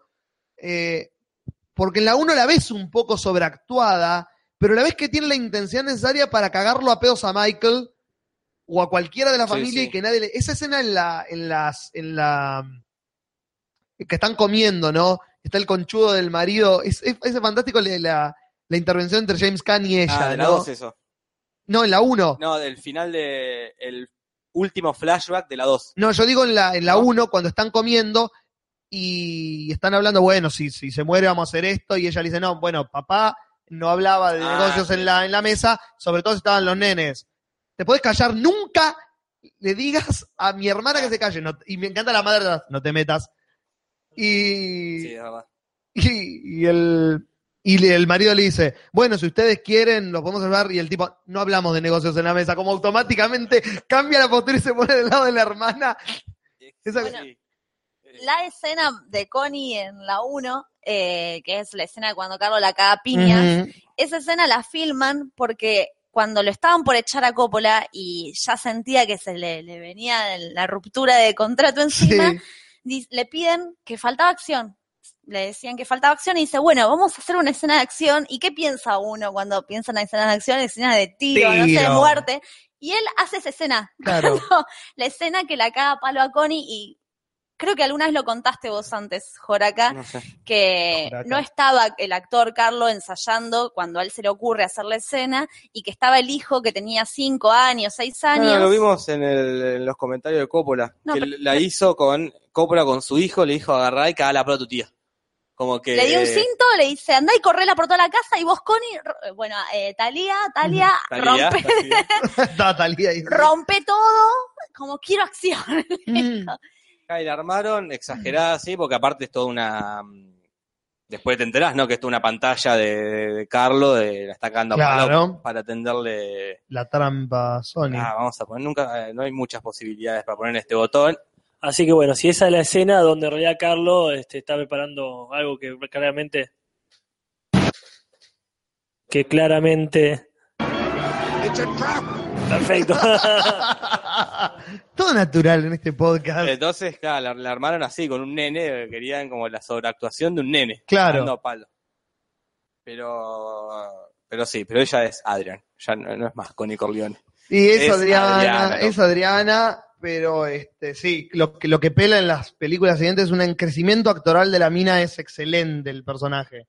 Cómo evoluciona es uno de los personajes junto con Michael que más evoluciona con el correr de las ta- También películas. son los únicos dos que están eh, las tres películas. Y Kay. Bien, y Kate, es verdad. Pero eh, vamos a hablar de ese personaje, porque Kate siempre me, me, me- me pareció el, el, el eslabón débil de la película. ¿Y Rocco dijimos? ¿Rocco no es? Eh, Neri es el que está. Ah, pero sí, Al- Neri está Al en la Neri. 3. Al Neri. Rocco muere en la dos. Rocco muere en la 2, que es el, el que mata en el aeropuerto, ¿no? O ese es Ah, Cheat. No me acuerdo, creo que es el que mata a Jaime Rod, que después lo matan a él. Claro. Eh, no, y Chichi es el que lo matan en el hospital. No, ¿Con la almohada? No, no, no, no, no, no, no, no. Chichi es este, ese que está con, eh, sí, es el bigotito chiquito. Sí, Pero el que matan en, en el hospital con la almohada. sí, No, eso es este, es el que está vestido de negro, el viejo. sí. No, ah, no, no, el Chichi viejo, joven, sí, es cierto. Es viejo, el que está matando a otro con una percha. Exacto, Listo, perfecto. Cierto. Eso de la 2. claro. Sí. Es la parte que a mi hermano no le gustó. Porque él me hizo un descargo de cosas Mira. que no le gustó. No, porque la 2 la había hace tiempo, ya ahí hay cosas que se me confunden. Eh, pero Kay siempre fue el eslabón débil para mí de la película. Y lo sobre subrayé eso ayer viéndola en el cuando él vuelve. Esa escena, ¿no? No digo la actuación de Diane Keaton, la actuación de Diane Keaton está bien en la película.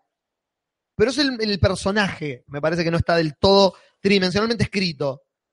La escena en la que él vuelve y la ve y le dice, bueno, pero yo. No, Michael, deja de joder, yo está. Pero yo te quiero, vení para un auto y ella se sube. Esa escena, caete de culo que yo tengo datos. de. Dale, da, La tirame- filmaron un año después que filmaron toda la película. Ah, literalmente. Sí, como que se dio cuenta que le faltaba una escena de reencuentro y los pudo convocar a ellos y la filmó un año después. Mira Bosta. Es la que le decían, eh, con ese sombrero parece, parece un rabino. Claro. Y decía, no, para mí no parece un rabino. Dice Coppola. O sea, me encanta que pega mucho después la campana. Claro. Ah, Décadas después dice, y me decía que parecía un rabino. No, para mí no. Eh, Pero- Y mm, habla mucho, viste que la, eh, la escena al final cuando le cierra la puerta a Ujú. Diane Keaton, después yo no me había dado cuenta, pero durante la película hay un montón de momentos donde le cierran la puerta a Diane Keaton. Ah, hay un momento genial, genial, que es cuando Michael ve el diario que ve, mataron a Don Corleone, que va corriendo a la cabina y Sierra le deja fuera y Diane Sí. Keaton queda atrás del vidrio y es muy genial el, como el símbolo ese, vos Sí. te quedas afuera. Estás- como- no estás, no, no todo de estás parte acá. de la familia. No, y un poco, va, Coppola lo plantea así, quizás hay una segunda lectura sobre eso, pero él lo dice como, lo protegemos a las mujeres de toda la cosa oscura, ¿no? Como que ellas no, no se involucren en eso. Lo mismo pasa con eh, De Niro, cuando le tiran las armas por la ventana Sí. en la 2, agarra, agarra el paquete y se encierra en el baño y se ve que le cierra la puerta en la cara a la esposa y dice, una vez más, las esposas con puertas, como hay varios momentos sí. donde... Y el personaje de Kate empieza a crecer muchísimo en la 2. Sí, en la escena del, El aborto. Ah, esa es la mejor escena de la película.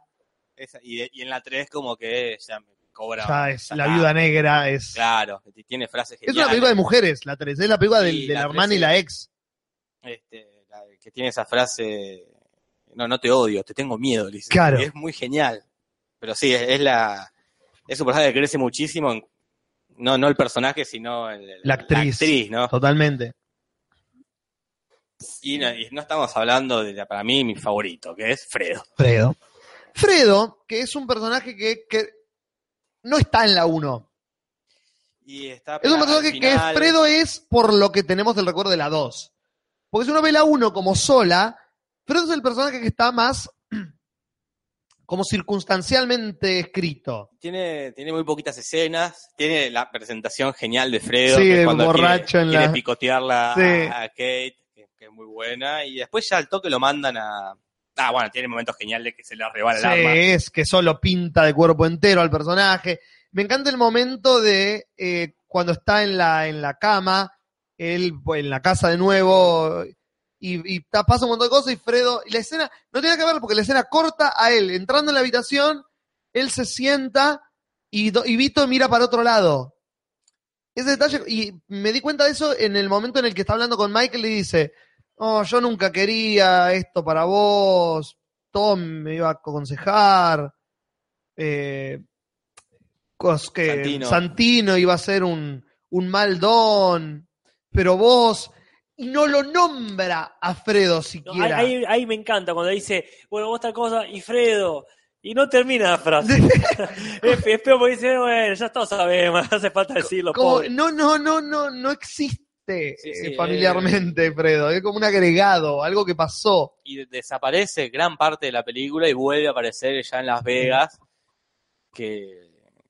Nada, que lo caga pedo al Pachino, como que le, Alfredo le arma todo el cirquito de la orquesta, Sí. de las minitas, y dice, no, no, no, me interesa. no. Y, la, y en la 2 es como es. Para mí me, me gusta mucho más la 2. El personaje más trágico. Fredo, de- sí. Fredo y Y es el personaje más trágico del cine, Fredo. Fredo es, es, genial. Pero Sí. bueno, no estamos en la 2. No, y tampoco en la 3, pero a mí me parece también, me parece bueno recalcar, para el es muy, muy fuerte en la 3 eh, el fantasma de Fredo. Sí. Y es una de las cosas por las que a mí está genial la 3 a su manera. Eh, eh, el fantasma de Fredo sobrevolando toda esa película, esa presencia que lástima no, no llega a tener el fantasma de, de Tom Hagen. Es, este, ahí es claramente error más grande de la tercera. Sí, totalmente. Pero bueno, ni siquiera le dieron una muerte que vos digas, uy, ¿qué está pasando acá? Eh, e- esa presencia habla muy bien del personaje y por supuesto cómo fue actuado eh, por Castellanos, ¿no? Eh, no, John No, Casal. Eh, Casal, perdón, me equivoqué, la- me equivoqué ese.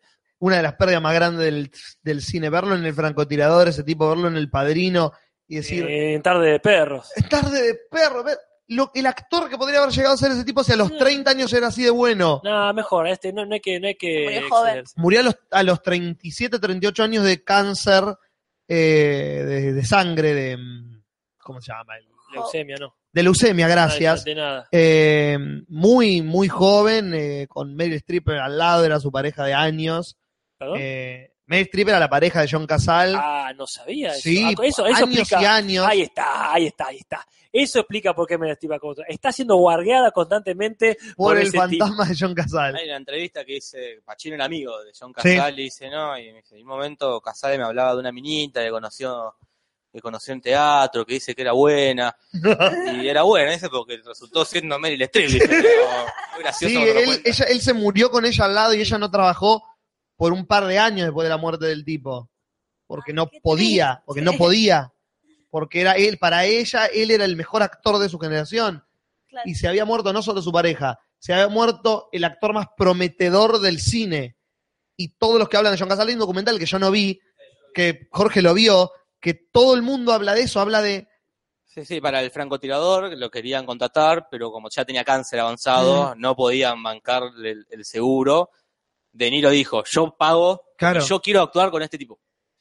Quiero actuar al lado de este hombre, yo cedo parte de mi sueldo, no me importa, y era como Sí. un actor muy... La pérdida más grande del cine, realmente. Porque un tipo que no lo conoce la gente. Es Fredo. Es Fredo. Es Fredo. Y es un tipo que hizo, mi, hizo como Ah, hizo- 15 películas. No, hizo solo cinco películas, Julis. bueno, hizo mucho teatro. Hizo mucho teatro, Mucho que es teatro. distinto al cine, hizo nada más estas, las dos, El Padrino, Francotirador, Tarde de Perros y Mm. La Conversación. Y se murió. Solo esas cinco. Y es Fredo porque hizo cuatro personajes. Claro. Y es Fredo. Es Fredo, No, Fredo. obvio, pero todos los que están en el padrino son ese personaje, la mayoría. Sí, la mayoría son esos muchachos. Sí, Marlon Brando habrá hecho mucho, pero Marlon Brando es el padrino. Claramente. Disculpame. Sí, sí, Así. totalmente. ¿Qué nos queda? Siendo ya las 12 y 7 y teniendo Ya. en Te lo transmito sino más 65 espectadores, con lo cual ya te das cuenta cuánta gente se queda para hablar de Furries y cuánta gente se queda para hablar del padrino. Calculá que teníamos como 100 hace un rato. Bueno, yo estoy acá viendo, perdón que haga un paréntesis, pero Allen Bruno me está amenazando hace rato por Facebook de que no va a tirar un dibujo, que no va a tirar un dibujo, y yo me pregunto, gente, ¿dónde está el dibujo? Ya aparecerá. Eh, Este, quiero honores en Scratch, por supuesto. De hecho, es un agradecimiento público a Allen Bruno y su talento. Creo que con su novia nos ha realizado un dibujo, pero todavía no lo ha compartido. Atentos que antes de terminar esta transmisión, cerramos con el dibujo de Allen Bruno. ¿Qué más se puede hablar de, de la película? Yo notaba algo ayer y no lo había notado nunca, que es una cuestión de, eh, de destino, que es el personaje de Santino. Santino es el hacedor de muchas de las cosas que pasan en la película. Y nunca lo había notado. El, atentado a Vito Corleone sucede porque Santino boquea en la reunión. Si Santino no boquea en la reunión, que Vito dice, tengo malcriados a mis hijos, hablan cuando deberían escuchar. Si eso no pasa, eh, Soloso no se, le, no se le ocurre la idea de, si yo lo mato al viejo, puedo negociar con el hijo. Si Santino no lo caga trompadas a- en la peor pelea de la historia del cine, al marido, ¿cómo se llama? A, a Carlo, no la cagan a palos a la hermana y a él no lo matan. A mí me encanta esa pelea. Es muy mala, se nota la trompada en el aire. Sí, sí. En, en la versión de América mal filmada se nota la pelea, la patada en el aire. la cara, eh, pasa la mano por a dos metros de la cara. Sí, pasa, pero también en el padrino la sangre suele ser medio naranja. Sí, sí, sí. Este, no, no es el caso. Pero me encanta eso que nunca lo había notado, que el tipo es hacedor de su propio destino, básicamente. Las cosas que pasan, pasan por el impulsivo de la familia. Si el tipo es como la diferencia entre él y Michael, ¿no? Justamente. Como esa sobremarcación de todo lo que hace Santino es todo lo contrario a lo que hace Michael después. Como tomar la decisión de yo lo mato a este, y ahora lo mato a este, y Tom Hagen gritando, ¡ay no, déjalo! Me encanta que ya eh, Robert Duvall tenía esa voz ronca de joven, ya. Este, cuando gritaba solamente. Eh, y en cambio Michael es como, bueno, y ahora voy a esperar. Y los voy a matar a todos el mismo Y día. grita de repente. Y una sola vez. Grita una sola vez en la película. Y en la 1 grita. Una sola vez. No. ¡Enough! Bueno, grita Cuando con, le- con el final. Y listo. Es el único grito que pega. En la segunda ya se toma más libertades. Ya que hablemos de la segunda, ¿no? Porque el gran debate, la, la verdadera grieta es cuál es mejor. ¿Cuál te gusta más? ¿La 1 o la 2?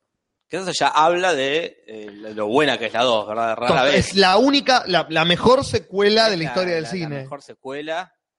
No, sí, sí, vamos. eh, Terminator 2 supera ampliamente la 1.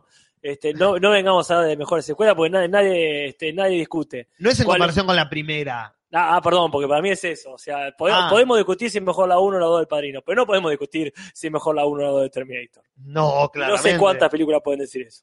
Es cierto. Pero no, Pero bueno, me- si el parámetro no es que tan mejor que la primera, disculpen. no, porque para mí el Padrino 2 no es mejor que la primera en este caso. Es, es eh, como calidad de película eh, de por sí sola. Yo, yo soy de los que está del lado de que la 2 es infinitamente superior a la 1. Infinitamente superior. ya por el hecho de que eh, pone condiciones Coppola ahora a la, para cuando le dicen vamos a hacer la 2, ok, pero uno, voy a cobrar tanta cantidad de plata. Un millón de dólares millón le pide. de- de que- ese momento, De ¿no? ese momento, claro que es mucho. Dos, hago lo que yo quiero, dice Coppola. Y tres, que es la la más graciosa, se va a llamar El Padrino Parte 2, no El Padrino 2. Y ahí los productores dijeron, no, la gente no va a entender, va a entender. No, dijo. ¿Qué no va a entender? Yo quiero, eh, como, acá ahora las condiciones las pongo yo, dice. Y ¿Te ahí, acordás los Oscars que me gané? Claro, y ya está. Y, y se hizo en otro, ya en otro clima de, de donde Coppola hizo lo que se le cantó el culo este, en la película. Hizo la película que quiso. Y, la- y el primer estreno del Padrino 2, eh, el preestreno, que fue, una- fue un fracaso, porque las escenas entre el pasado y el presente eran mucho más eh, fragmentadas. Era cinco minutos y cinco minutos, era como una cosa así, y tomó la decisión de decir, bueno, que sea con media hora y media hora, y que es lo que hace que uno Se meta. entre más. Claro. Y, y para mí lo, la lo genialidad de la 2 es la relación Michael y Fredo. Ese es el atractivo de la de, de la de la 2. Totalmente. Es, es todo ese vínculo que, que tienen entre ellos, la escena que están entre la ventana, la escena que mata al hermano, todo el tema de matar al hermano. Y y eso, a mí eso es lo que destaca muchísimo la, la 2. Para mí la 1 es mejor por la linealidad histórica, la linealidad argumental. Me parece que la 2 pierde fuerza en ser dos historias. Si la película fueran dos, y una es la vida de Vito Corleone joven, que da para una película tranquilamente, Sí, sí. y la historia de Michael y, y Fredo, que da para una película tranquilamente, sería más fuerte. Al ser dos, eso le quita un poco que la uno tiene una continuidad, un creyendo constante que la hace perfecta la uno. No tiene eh, idas y venidas en, el- en los climas la uno. La uno va para arriba todo el tiempo y la dos como que va y viene con los climas. Vuelve a empezar cada tanto. Hay dos cosas para mí. A mí me gusta más la 1, sin, sin quitar todo lo que me gusta la 2, por Ujú. supuesto. Pero, perdón por mi populismo, pero a mí me gusta la 1 porque es icónica, tiene, tiene muchísimas escenas icónicas, que la 2 no logra. La 2 tiene una o dos escenas icónicas, la, la del beso seguramente, la del beso quiero decir cuando el beso de la muerte Sí. de, de, este, de Al Pacino a Fredo. Eh, pero después tiene otra cosa que es que eh, está bien, Pacino es malo, es malo, es, es- es- es salvable. Eh, pero para compensar, Robert De Niro es bueno. Entonces, ahí ese mafioso, y vos le perdonás que sea mafioso y le querés que sea mafioso porque hace, hace, hace bien a la humanidad que él sea mafioso, es justo.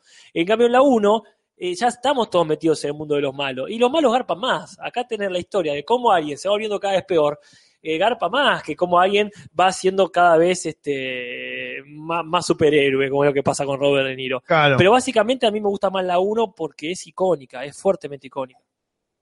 La- La 1 tiene magia, es eso. La 1 es eso. Es la uno magia, tiene es genial. magia. Pero la 2 es muy compleja.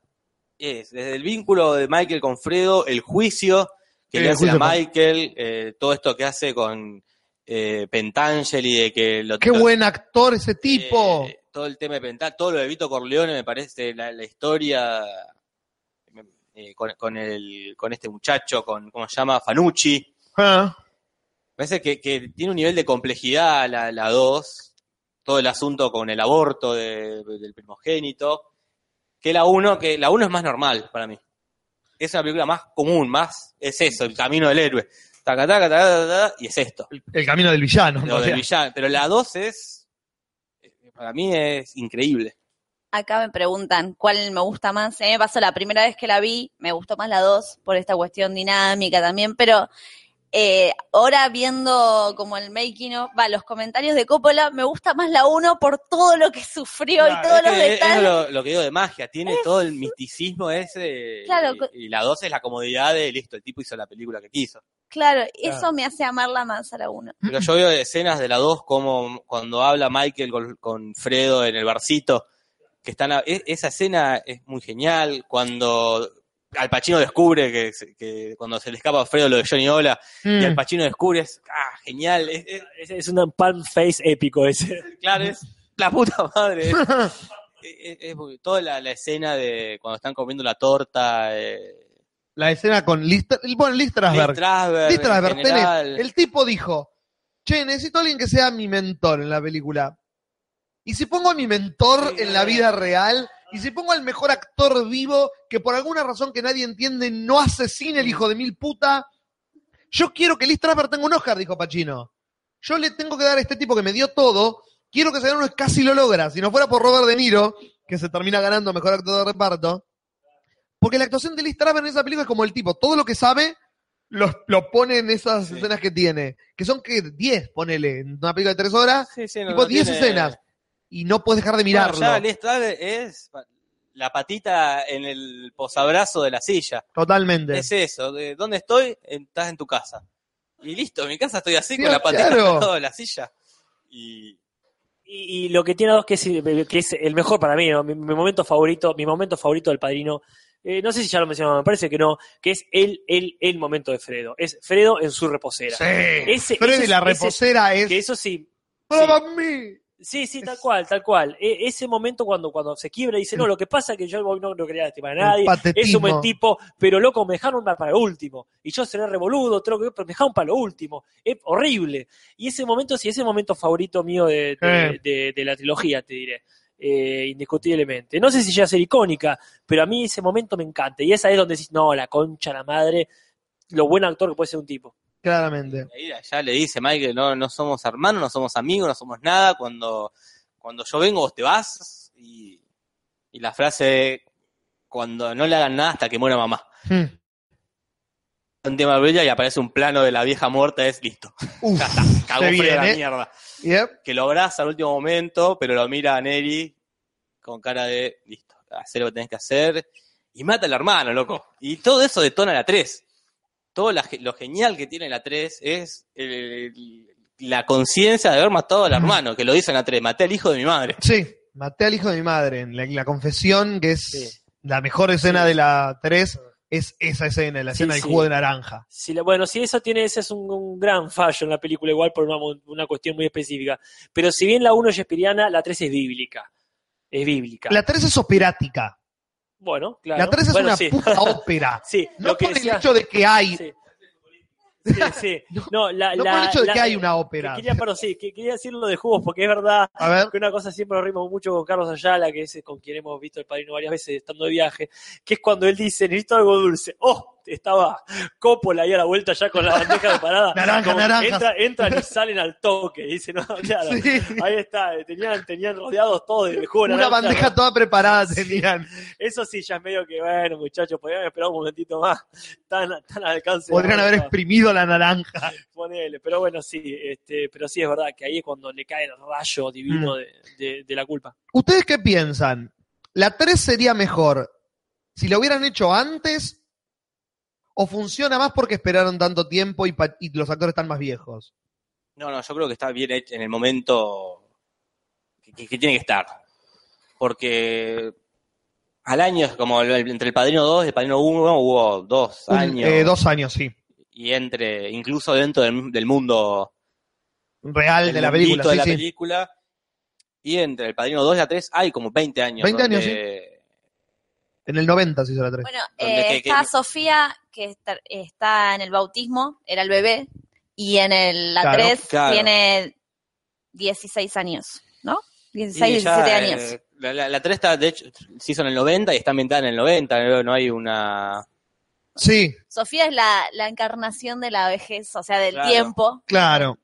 Y porque ya no, no había más que contar del Michael al otro año después de la 2. Es como quedaba este, el momento donde, donde él es ahora el Vito Corleone y como todo lo que hizo eh, le, le, le- le- le empieza a pesar. Y tiene esta escena cuando muere el paralítico, creo que es, el, no, el que está en silla de ruedas, Don Tomasino. Ah, sí. que, está ahí y le dice, ¿cómo hiciste para que te, a vos te quieran todos y a mí todos me tengan miedo?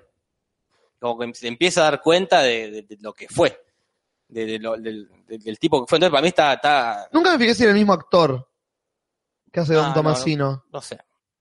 Ya era grande en la 1. Y ya en la 1 era grande. Tipo grande. Este, Quizás es el mismo que hacía de él joven en la 2. claro, Ahí podría ser. eso sí. Sí. Pero bueno, este, yo no sé si vamos a seguir mucho más eh, con, con este tema que nos queda, pero quiero comentar que está el dibujo prometido, de hecho dos dibujos, en la comunidad te lo resumo. Y las palabras claves fueron naturalmente Casulo y Popo. Y tenés- es un dúo de en la comunidad tenemos dos dibujos. El que hizo, este, como decíamos, Allen Bruno, y tenemos este, una interpretación de ñamo de Costa Salmón ante la palabra Gazzulo. De Gazzulo, decile, decile por favor a tu alumno que tiene un dibujo propio. Sí. Pero le cambió el apellido. Bueno, Gazzulo, no me acuerdo cómo era, Garzulo, ¿cómo era? Casulo. Gazulo, bueno, acá es Gazulo. No, yo no se lo voy a haber pasado más, yo tecleé como la mierda, pero bueno, está Gazulo. Este, que, acá qué vemos, Nati. Vemos eh, la Biblia, marcador de tela Harry Potiano y un dedo señalando el término gazulo, ¿Y que qué dice, dice? significado, eh, no sé, les mando un saludo, la Ñamov. La Bueno. Ñamov es el seudónimo, ¿no? De- Sí, Del dibujante. De, de la dibujante, me parece. Y acá tenemos arriba otro más, donde están Popo y Gazulo, o Gazulo y Popo. No sé si lo ven ahí.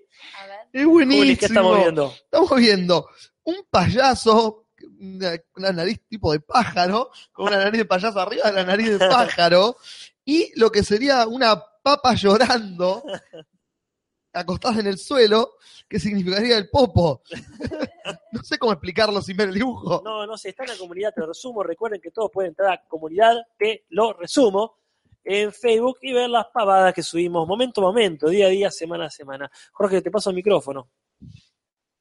Bueno, y no sé si hay mucho más que hablar de, de- ya del padrino. Ya dijimos que lo peor de la 3 es la ausencia de Tom Hardy. La ausencia de Tom Hagen y la actuación de Sofía Coppola. Coppola, que es lo peor que le pasó al, al cine.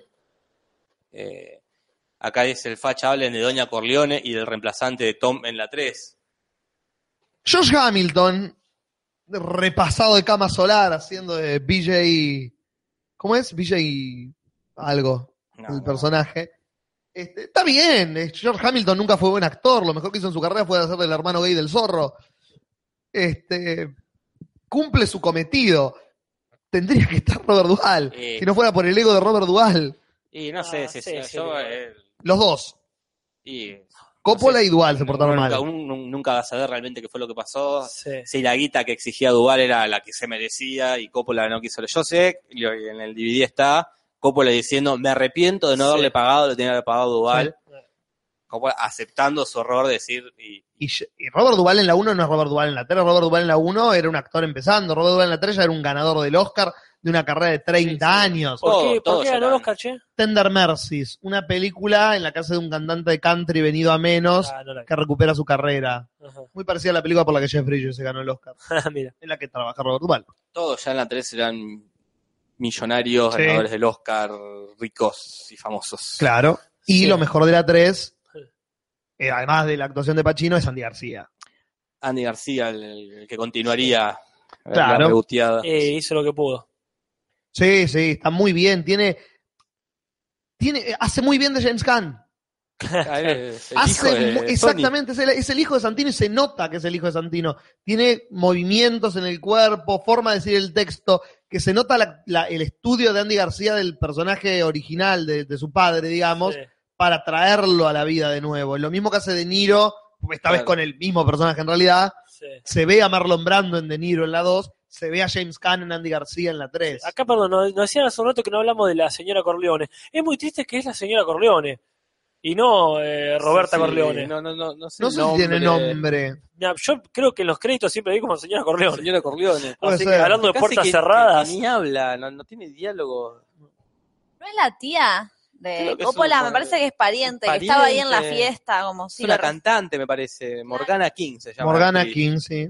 Pero casi que no tiene, no recuerdo No, ningún entonces tiene, texto. tiene, tiene un texto cuando tiene el teléfono la 1 Claro. que le dice, pará que no te escucho que está llorando el nene. sí, en la 2 que me encanta cuando viene de vuelta la hermana de, este, ¿cómo se llama la actriz? Talia Shire. Ah, perfecto.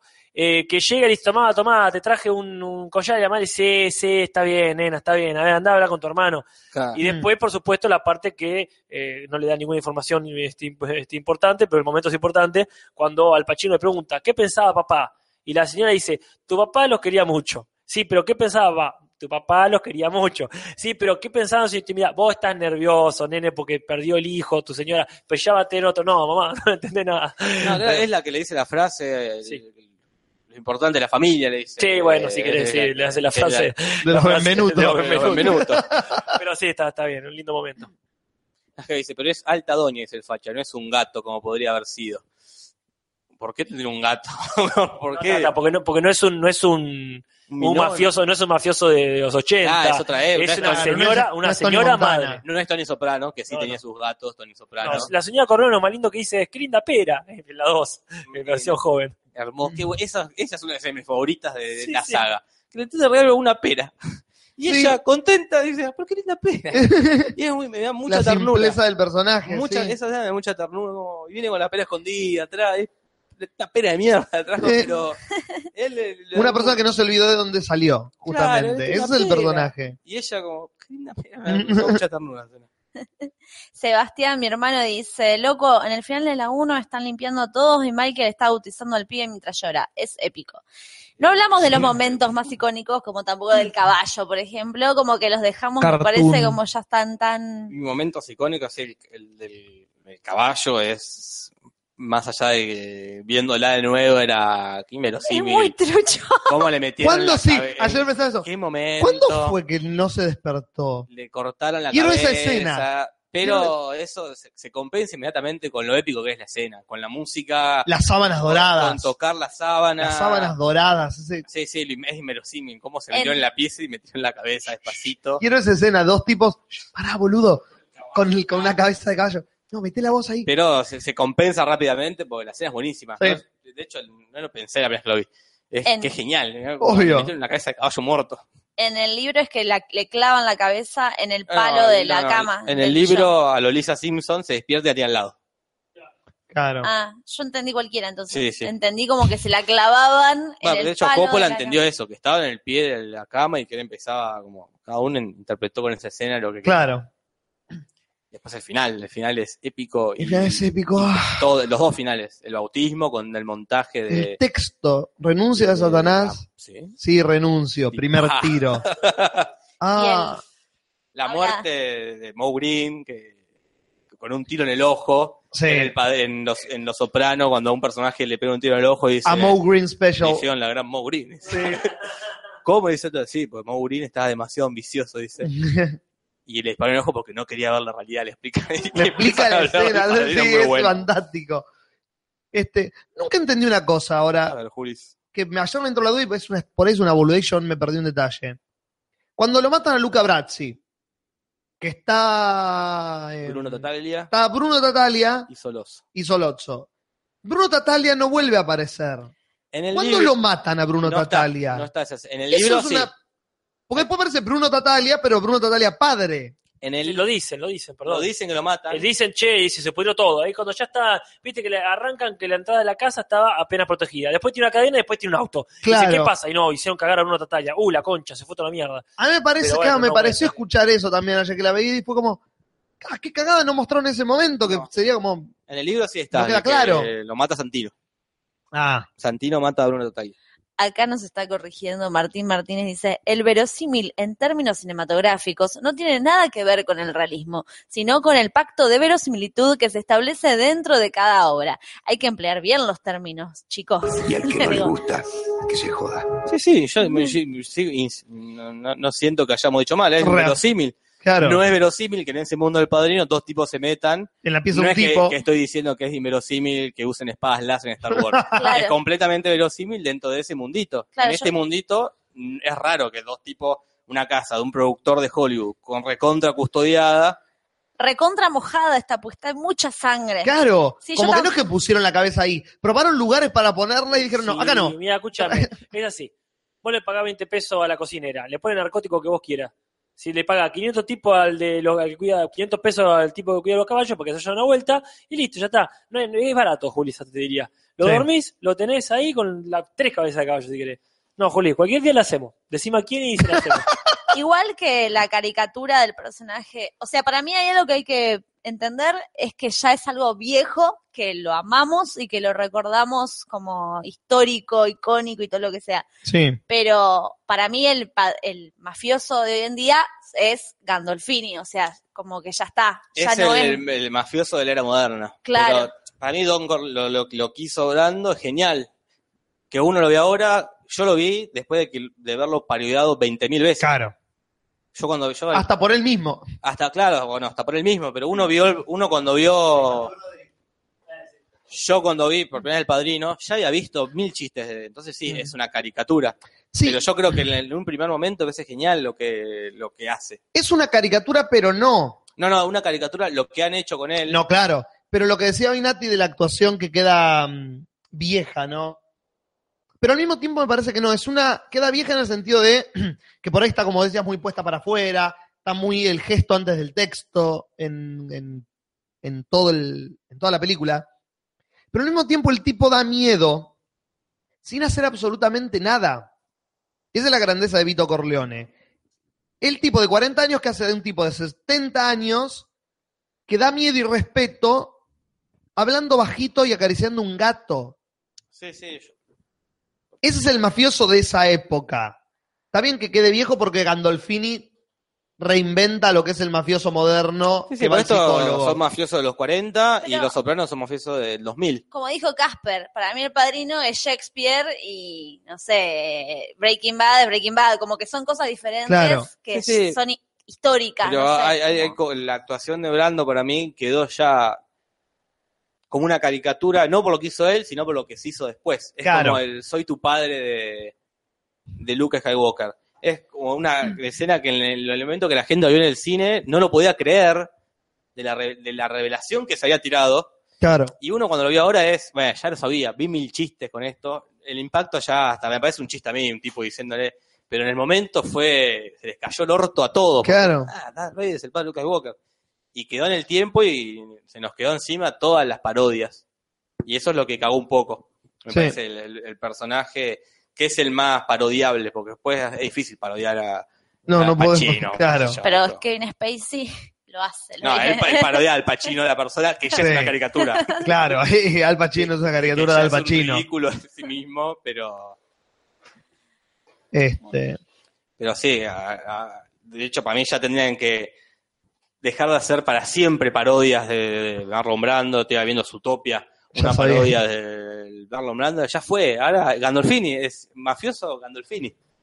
No porque esté mal lo que has hecho Brando, es que ya está, ¿cuántos Claro. chistes va a hacer de Marlon Brando? para de algo más Ya cercano, está, olvídate, ahora para que venga lo que lo reemplaza después. Algo que es la norma tiene que ser parodiado para que se vuelva una parodia y algo lo reemplace como la norma. Mínimo Tony el Gordo de los Simpsons. Claro. Bueno, quiero tirar un chivo acá de Jack, porque Allen Bruno nos ha hecho la gauchada de los dibujos, pero esa gauchada no es absolutamente gratuita. Nada es gratuito. Su cariño está, pero también está la necesidad de que pasemos el taller de dibujo de historieta que está dando. Son a lo mejor demasiados datos para decir por acá. La cuestión es que está los sábados en Capital. Eh, comuníquense con eh, Allen Cream si quieren, que es la página, Allen Cream, o pueden directamente a Allen Bruno tirarle ahí un mensaje y que nos explique cómo es el taller, cuánto cuesta y cuántas veces le van a enseñar a la gente a dibujar a Gazulo y a Popo este, ahí. Pero bien, en fin. eh, esto es todo lo que tengo para decir de nuestros queridos, nuestros queridos que internet oyentes que nos agasajan con sus producciones artísticas. Bueno, ¿ustedes les parece que.? Porque podemos dar No semanas. podemos estar todo el día. Pero, Pero no podemos, no debemos. son las doce y media de la noche, Uf. hay que ir cerrando. Sí. Hay que ir cerrando, no queda más para decir que lo de siempre, gente. Pongan me gusta en el video, pongan me gusta en la página de Facebook, te lo resumo y te lo transmito así nomás. Vayan a patreon.com barra te lo resumo. Pongan un dolarcillo ahí para que nosotros podamos seguir manteniendo este barco a flote. Eh, dejen en los comentarios, ah, suscríbanse a YouTube también, así YouTube les avisa cuando hay contenido nuevo, de te lo resumo y te lo transmito, no de otras cosas que vayan pidiendo que no existen, son imaginaciones suyas, nunca existió otro podcast No, sobre una serie animada. Eh, y déjenos en los comentarios, no en el chat, en los comentarios, de qué temas quieren que hablemos las semanas que siguen, qué quieren que los dibujantes, que ya son casi oficiales, dibujen semanalmente en esta nueva sección que vamos a, que acabo de inventar yo.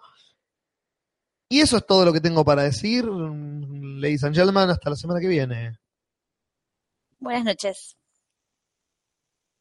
Ah, las noches. Hasta la semana que viene a todos. Besitos, besitos, chao, chao. Lázaro.